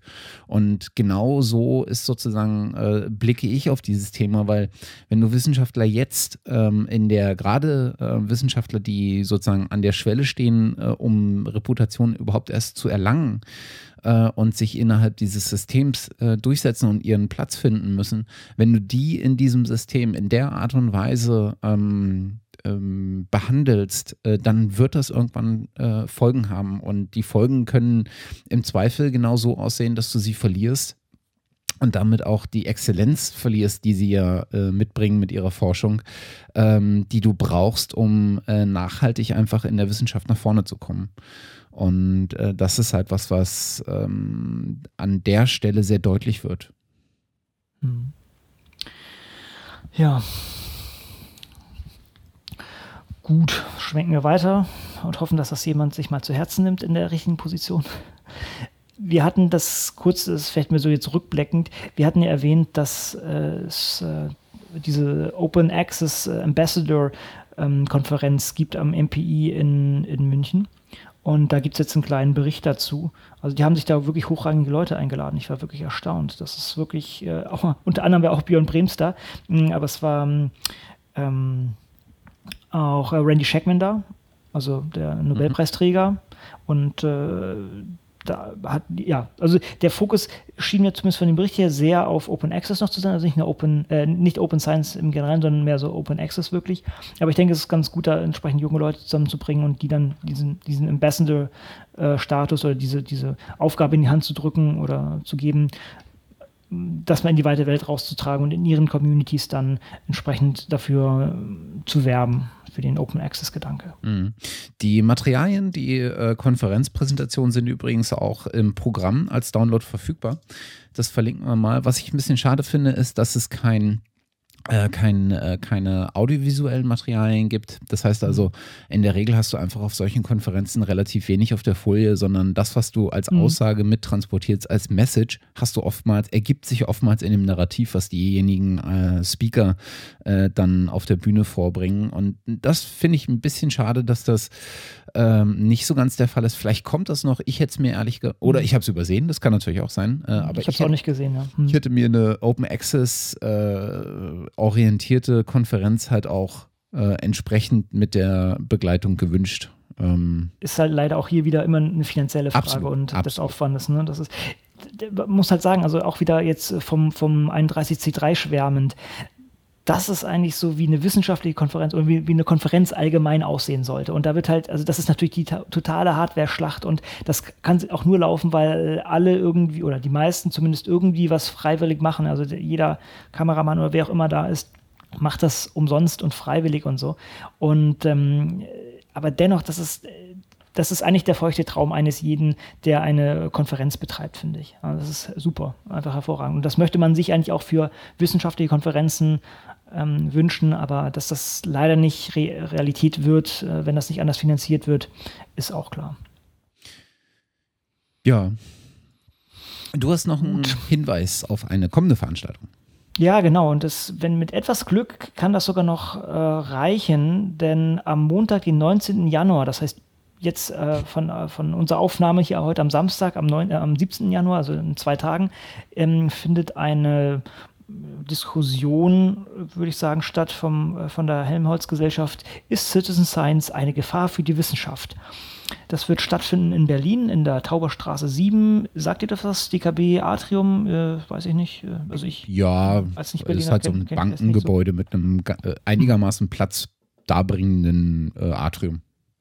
Okay wir, wir verlinken mal, ja. wenn das jetzt noch schnell hier rauskommt und, und ihr das hört, dann kann man da vielleicht aufschlagen. Das Einzige, was ich bei dieser Veranstaltung wirklich wieder schade finde, ist, wenn man sich die Podiumsgäste anguckt, das ist alles viel zu hochkarätig. Ne, den mhm. Generaldirektor des Museums für Naturkunde Berlin. Ich kann bloß hoffen, dass hm. der so ein bisschen nach der Art äh, seiner Mitarbeiter ist. Äh, ich glaube, da ist, kommt auch der Daniel Mietchen her, mhm, äh, beruflich. Genau ähm, der Präsident der, äh, der Berlin-Brandenburgischen Akademie der Wissenschaften, ähm, das ist halt alles wieder, ja, die Ebene ist sehr hoch wieder. Und ich bin mir nicht sicher, ähm, ob das dann die Diskussion dann, dann nicht schon so eine Vor, Vor Vorrichtung hat. Ähm, weiß ich immer nicht. Hm. Naja. Wir werden ja. sehen. Vielleicht, vielleicht geht ja jemand hin und hinterlässt mal einen Kommentar. Genau. Sagt uns mal Bescheid, wie es war. Ja, und dann haben wir, yay, sozusagen das Jahr 2014 inhaltlich für uns abgeschlossen und möchten den Blick nach vorne wenden. Ja, genau, das wir, haben wir uns. wir haben das Schlagwort Glaskugelei dafür ausgewählt. Genau. Ich glaube, mehr wird es auch nicht. Und tatsächlich also mir ist es echt schwer gefallen, sozusagen einen begründeten Ausblick äh, mal zu erahnen. Mhm. Ich glaube, ähm, der, der, also mein Ausblick für das Jahr wird auch nicht besonders äh, umfangreich, ähm, weil wenn ich zurückblicke auf 2014 und worüber wir uns Anfang des Jahres unterhalten haben und worüber wir uns Ende des Jahres unterhalten haben, auch der Fortschritt einzelner Projekte war teilweise immens. Ähm, mhm. Und dann hattest du so zwei, drei große, äh, große äh, Events, die sozusagen so einen eigenen Spin entwickelt haben. Ähm, ich kann mir gar nicht vorstellen, wie das die, der, das kommende, geschweige denn die kommenden zwei Jahre sind. Äh, also insofern fiel mir das echt nicht leicht. Das gehört dazu. Ja, ja, genau, genau. Aber ich glaube, ich glaube, was äh, man kann so ein paar an so ein paar Eckdaten erahnen, was uns ereilt. Ich, äh, so den ersten Punkt, den, den ich sehe, oder willst du anfangen? Nee, nee, nee, gerne. Das ist ja, das äh, den, ich, ja. den, ersten äh, Punkt, den ich sehe, betrifft halt ähm, ähm, Open Access im Spezifischen äh, die Journals. Das haben wir in den vergangenen, ähm, sagen wir so, ein, zwei Jahren schon gesehen.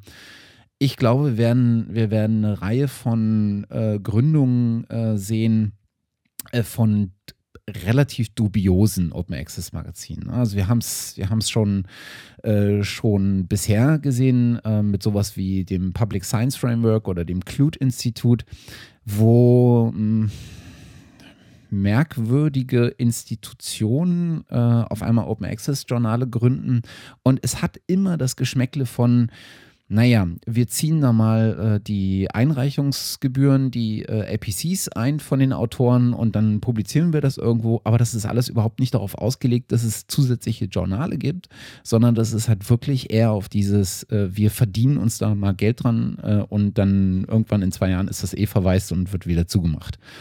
Und davon gibt es eine ganze Reihe ähm, äh, Journals mittlerweile. Ich bin da mal ganz erstaunt. Ich folge äh, oder ich lese den Jeffrey Beal zum Beispiel, der macht das Scholarly Open Access Journal äh, Blog. Mhm. Und äh, der beschäftigt sich da sehr genau mit, ähm, ist, glaube ich, selber Amerikaner und beschäftigt sich mit diesem ähm, Journal-Markt sehr genau. Äh, unter anderem auch mit diesen Neugründungen. Und der zieht reihenweise äh, neu gegründete Open Access Journals äh, aus dem Ärmel und ähm, macht mal deutlich in kurzen Blogposts, warum er glaubt, dass das irgendwie merkwürdig ist. Mhm. Und das ist immer ganz, ganz, ganz interessant zu, zu sehen. Und ich bin immer ganz erstaunt, wie viele davon, äh, er davon ähm, irgendwie mitkriegt. Äh, und das finde ich so, ist etwas, was wir, glaube ich, dieses Jahr äh, noch kommen sehen. Äh, er hat dafür einen sehr, sehr guten Begriff, finde ich, äh, nämlich äh, Predatory Journals, wobei ich glaube, der kommt gar nicht von ihm. Aber nee, das, das hatte der, der Bohannon hatte das ja auch so als solches, glaube ich, genannt. Wir erinnern uns einer von den ersten Folgen, wo ich dabei war, also Anfang letzten Jahres. Genau. Da war, wurde der Begriff auch schon als solches benutzt. Genau. Und der Jeffrey Beal sammelt halt äh, diese Predatory Journals und veröffentlicht so eine Liste. Mittlerweile ist die, glaube ich, in der zweiten oder dritten Ausgabe erschienen. Also er macht das jetzt schon ein, zwei, drei Jahre. Ähm, die verlinken wir mal, äh, denn das ist irgendwie äh, ganz äh, erstaunlich, wenn man da mal so drüber liest, was, was es alles gibt. Gerade auch, das häuft sich jetzt halt gerade in Asien, weil da einfach auch wahnsinnig viele Menschen leben, wahnsinnig mhm. viele Universitäten entsprechend gibt. Ähm, da ist bemerkenswert, also. Ähm, ich kann dir aus persönlicher Erfahrung, das soll heißen, also nur anekdotische Evidenz mal wieder sagen, das erlebe ich jetzt schon. Ich habe hier jetzt schon mehrere Mails bekommen, die anfragen, ob ich hier nicht irgendwie Editor bei so einem Ding werden möchte. Ja, ja, ja. kann ich mir vorstellen. Und pff, also das sind auch teilweise so, so, lieblose Seiten und so. Also es ist, es ist einfach, es ist einfach Spam auch. Ja? Es ist ja. einfach ich weiß nicht, wie ernst sie das meinen, aber ich möchte auch nicht bei irgendeinem dieser Journale auch nur irgendwie ein Stück Papier einreichen. Also Papier sowieso nicht, aber auch nur irgendwas äh, Informationstragendes einreichen. Oder geschweige denn mein, irgendwie meinen Namen damit assoziiert haben. Das ist alles so.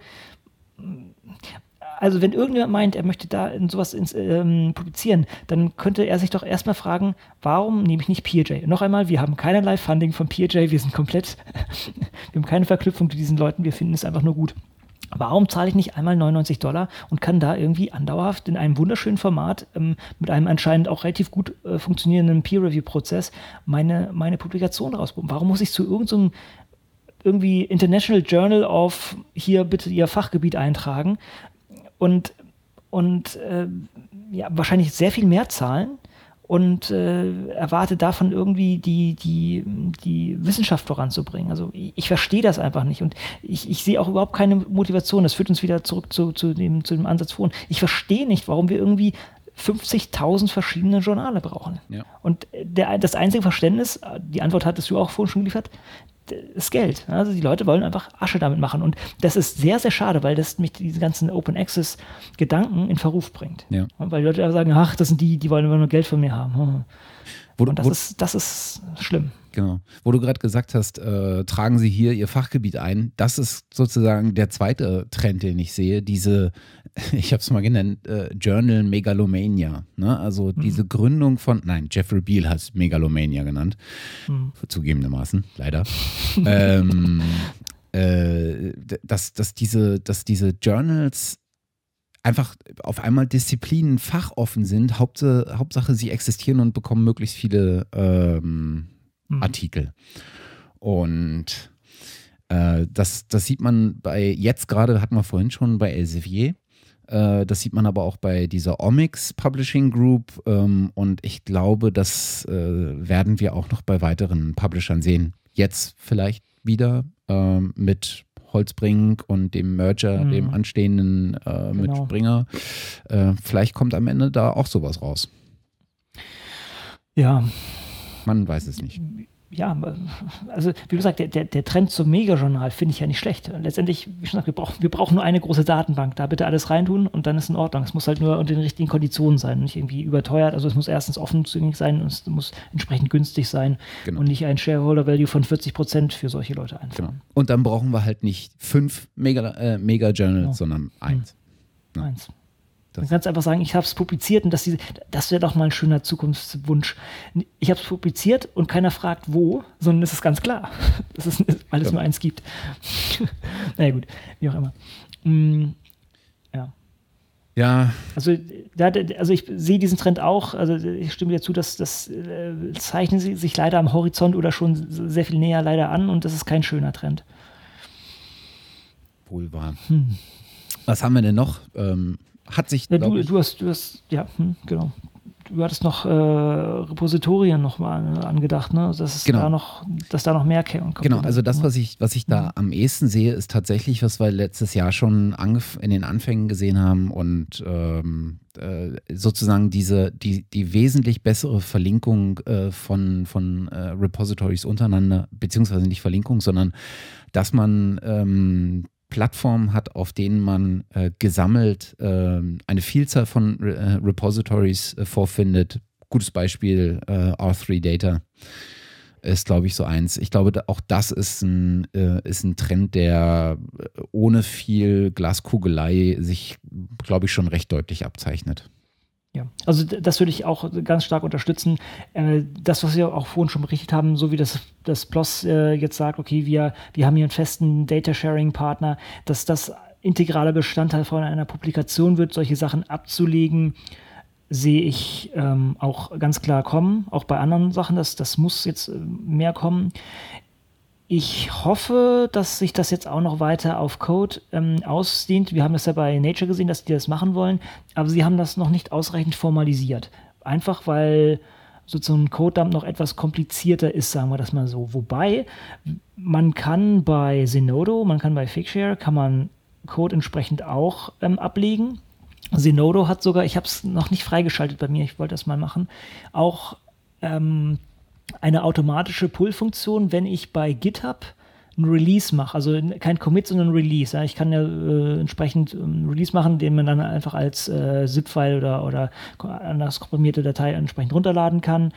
Hm, wenn ich so etwas mache, dass das dann automatisch einen, einen Zenodo-Eintrag gibt also visioniert äh, was abdeckt. Und das ist eigentlich äh, eine Möglichkeit, auch ähm, zu sagen, okay, hier habe ich das jetzt ausreichend stabil abgelegt und nicht jetzt nicht auf meiner privaten Homepage und, und damit ist das dann zugänglich, sondern ich habe es ähm, ja, mit einem DOI abgelegt und dann kann man auch diese Verknüpfung zu, zu Software machen. Und ich hoffe, dass das im Zuge von, von diesem, okay, wir haben unsere Repositories verknüpft und wenn wir Repository, Repositories meinen, dann haben wir auch zum Beispiel sowas wie Zenodo und damit haben wir auch gleichzeitig Code theoretisch äh, zugänglich, dass das damit ähm, dann auch erschlagen wird.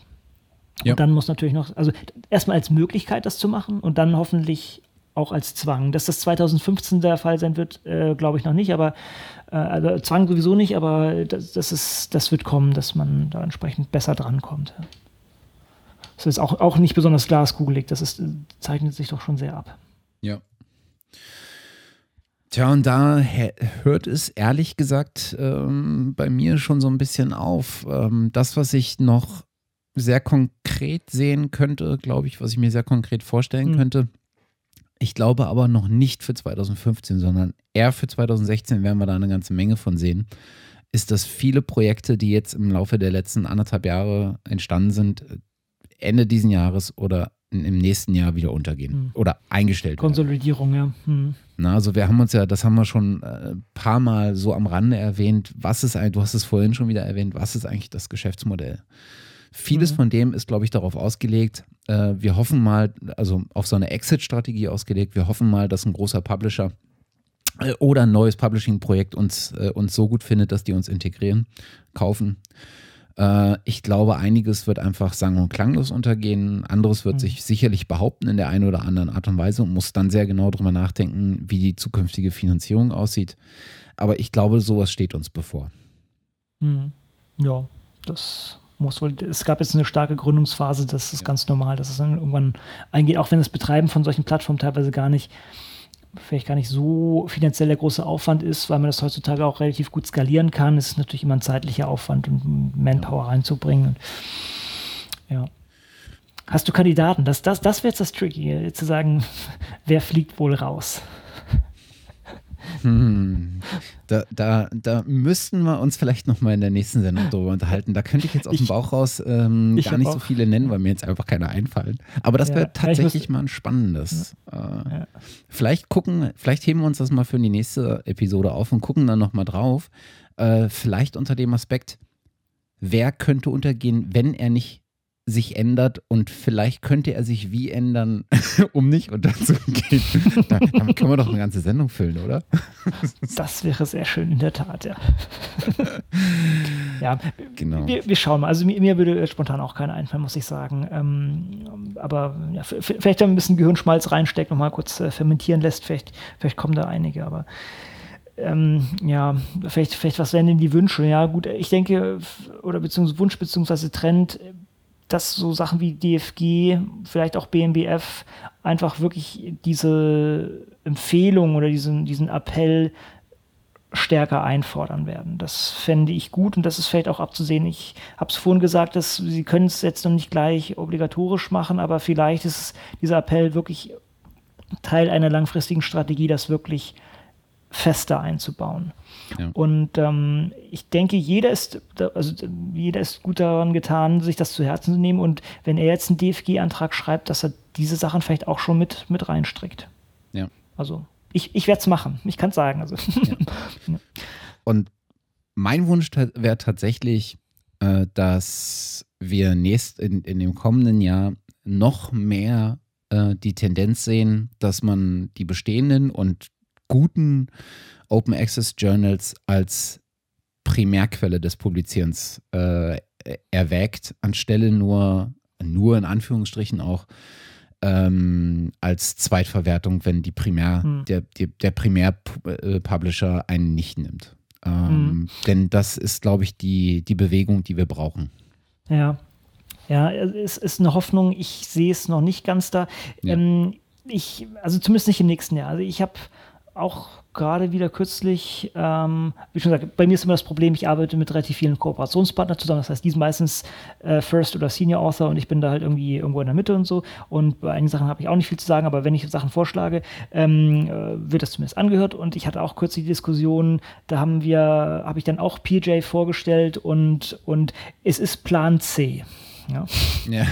ähm, das, äh, äh, ich, ich glaube, auf, auf Plan A, das ist Plan A, aber das ist noch nicht gut. Ich habe eine andere Sache, wo, wo es Plan, Plan A ist. Mhm. Das ist allerdings auch eine ganz kleine Sache, das ist wirklich exponentiell, das ist ein, kleine, mehr ein kleines Tool, was wir angestellt haben. Mal gucken, ob das so, so aufgeht. Ja, das ist jetzt ja alles nur so ein Hingespinst, vielleicht sollte ich es gar nicht so sagen, aber da ist es klar Plan A. Aber für größere Sachen, ähm, habe ich bisher noch niemanden so überzeugen können, dass das wirklich so anzudenken. Aber ich habe jetzt auch einen eingeschränkten Kreis. Also ich habe jetzt ja nicht hier äh, alle, alle am Start. Ja. Aber äh, es ist, denke ich, äh, abzusehen, dass, dass die Sachen zumindest bis nach vorne rücken. Erstmal Plan C ist doch schon mal gut.